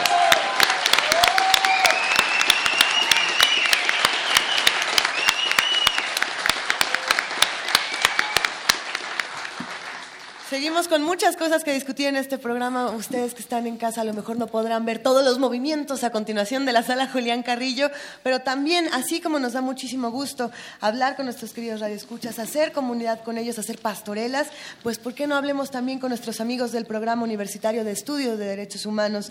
Luis de la Barrera, titular, ¿estás ahí? Claro que sí, estoy aquí, con mucho gusto de saludarlos. Buenos días, buenos días, auditorio de Radio UNAM. Literalmente porque estás irrumpiendo en la sala Julián Carrillo. Cuéntanos eh, las declaraciones del, del general Cienfuegos, Luis de la Barreda. En efecto, como lo advirtió el secretario de la Defensa Nacional, el ejército no está combatiendo al crimen organizado por gusto o por vocación. Los soldados no estudiaron para realizar actividades de seguridad pública, ni es esa la función que primordialmente les asigna la Constitución. El presidente Felipe Calderón echó mano de los militares ante el crecimiento de la criminalidad, las nuevas tareas para siempre, sino solo mientras el país preparaba cuerpos policíacos altamente profesionales y confiables que pudieran enfrentar los nuevos retos que presenta la delincuencia. Crimen organizado existe en todos los países del mundo. pero no en todos genera las consecuencias calamitosas que hemos presenciado, atónitos y horrorizados, los mexicanos. Nuestro problema radica en la debilidad institucional, en el vacío de autoridad que se observa en numerosas regiones del país. Un ejemplo extremo, entre otros varios, de tal situación es el de Allende, Coahuila, donde una pandilla de criminales sin obstáculo alguno sacó de sus casas a numerosos pobladores a los que se llevó con rumbo desconocido para siempre. En aquellos frecuentes y finalmente inútiles diálogos por la seguridad que encabezaba el presidente Calderón, se lo dije varias veces, no saldrá ningún genio de la lámpara de Aladino a concedernos el deseo de una seguridad pública aceptable. Se trata de enmendar a fondo los cuerpos policíacos y los ministerios públicos. La capacitación de los actuales y de los nuevos servidores públicos, policíacos y ministeriales debe ser rigurosa, no unas cuantas semanas, sino varios años. La selección tiene que ser estricta, los salarios, las prestaciones laborales y las condiciones de trabajo han de ser decorosos, los recursos materiales y tecnológicos los óptimos.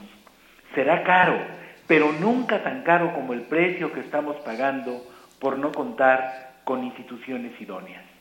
Tener policías y ministerios públicos altamente profesionales es indispensable y urgente, pero desde luego no bastará para abatir la criminalidad. México debe ser capaz de ofrecer a los jóvenes que llegan a la edad laboral horizontes de vida atractivos. El empleo será el mejor antídoto contra las tentaciones de ingresar al mundo de lámpara. No solo eso, es preciso poner fin ya al absurdo, gigantesco y sangriento de la persecución penal de las drogas. No hace falta repetir que esa persecución no ha logrado ninguno de sus objetivos y en cambio ha propiciado una catástrofe. Veamos, 170 mil muertos, 30 mil desaparecidos, un número no cuantificado hasta hoy de lisiados y mutilados, infiltración criminal de las autoridades e incremento de la violación a derechos humanos ha sido el precio de la guerra contra las drogas. Dejemos de lado el elevadísimo gasto económico, siempre insignificante comparado con el costo humano, sin haber conseguido uno solo de sus objetivos, ni reducción del consumo, ni disminución del tráfico. La despenalización no volvería a los criminales hermanas de la caridad, pero les quitaría una fuente pródiga e inagotable de financiamiento. Los consumidores no tendrían que acudir a un mercado clandestino. Los programas de prevención y tratamiento de adictos podrían aprovechar recursos que hoy se malgastan en la persecución penal y se respetaría el derecho de cada individuo a consumir libremente lo que decida. Mientras en Estados Unidos la producción y la venta de la marihuana se legalizan progresivamente a pasos agigantados, en nuestro país se suceden las masacres por mantener una prohibición hipócrita. La marihuana se puede conseguir fácilmente en todas partes. ¿Por qué los gobiernos de la República han sido omisos en la profesionalización auténtica de su Ministerio Público y sus cuerpos policiales? ¿Por qué se mantiene una prohibición que se sabe no solo absolutamente ineficaz, sino contraproducente? El ejército no puede volver hoy mismo a los cuarteles como si nada pasara. Lo saben las ONGs que exigen que eso ocurra inmediatamente. Pero es de exigirse que hoy mismo se empiecen a tomar las medidas conducentes a que su intervención en tareas de seguridad pública ya no sea imprescindible. Muchas gracias. Muchas gracias, Luis de la Barreda. Queda pendiente la conversación de este tono desdeñoso con el que se sigue hablando de derechos humanos, sobre todo en el ámbito militar. ¿no? Eso que tenemos que hacerle caso ahora resulta a los derechos humanos, hasta de los criminales. ¿no? Y yo creo que ahí también hay otro punto de discusión con respecto a, a estas declaraciones del general Cienfuegos, porque me parece preocupante. Así es, así es. Muchísimas gracias, Luis de la Barrera. Te enviamos un gran abrazo. Un abrazo, buenos días. Buen día. Con esto ya cerramos primer movimiento. Muchísimas gracias a todos los que estuvieron tanto participando en la pastorela como acompañándonos aquí en la sala Julián Carrillo. A todos los que hicieron posible Por que supuesto. llegáramos, los que se ven en las alturas. A todos los Gloria y las Gracias. Producción, Inti, los Paco, ingenieros. los compañeros. Ingeniería, producción, transmisiones, muchísimas gracias a todos ustedes. Gracias, Gracias a a todos los que Iluminación, vinieron. cómo no. Gracias a todos los que hicieron todo. Sí, ya Iluminación, iluminación. Iluminación, la sala Julián Carrillo, gracias a ustedes por estar con nosotros. Es un inmenso privilegio. Esto fue Primer Movimiento. El mundo desde la universidad.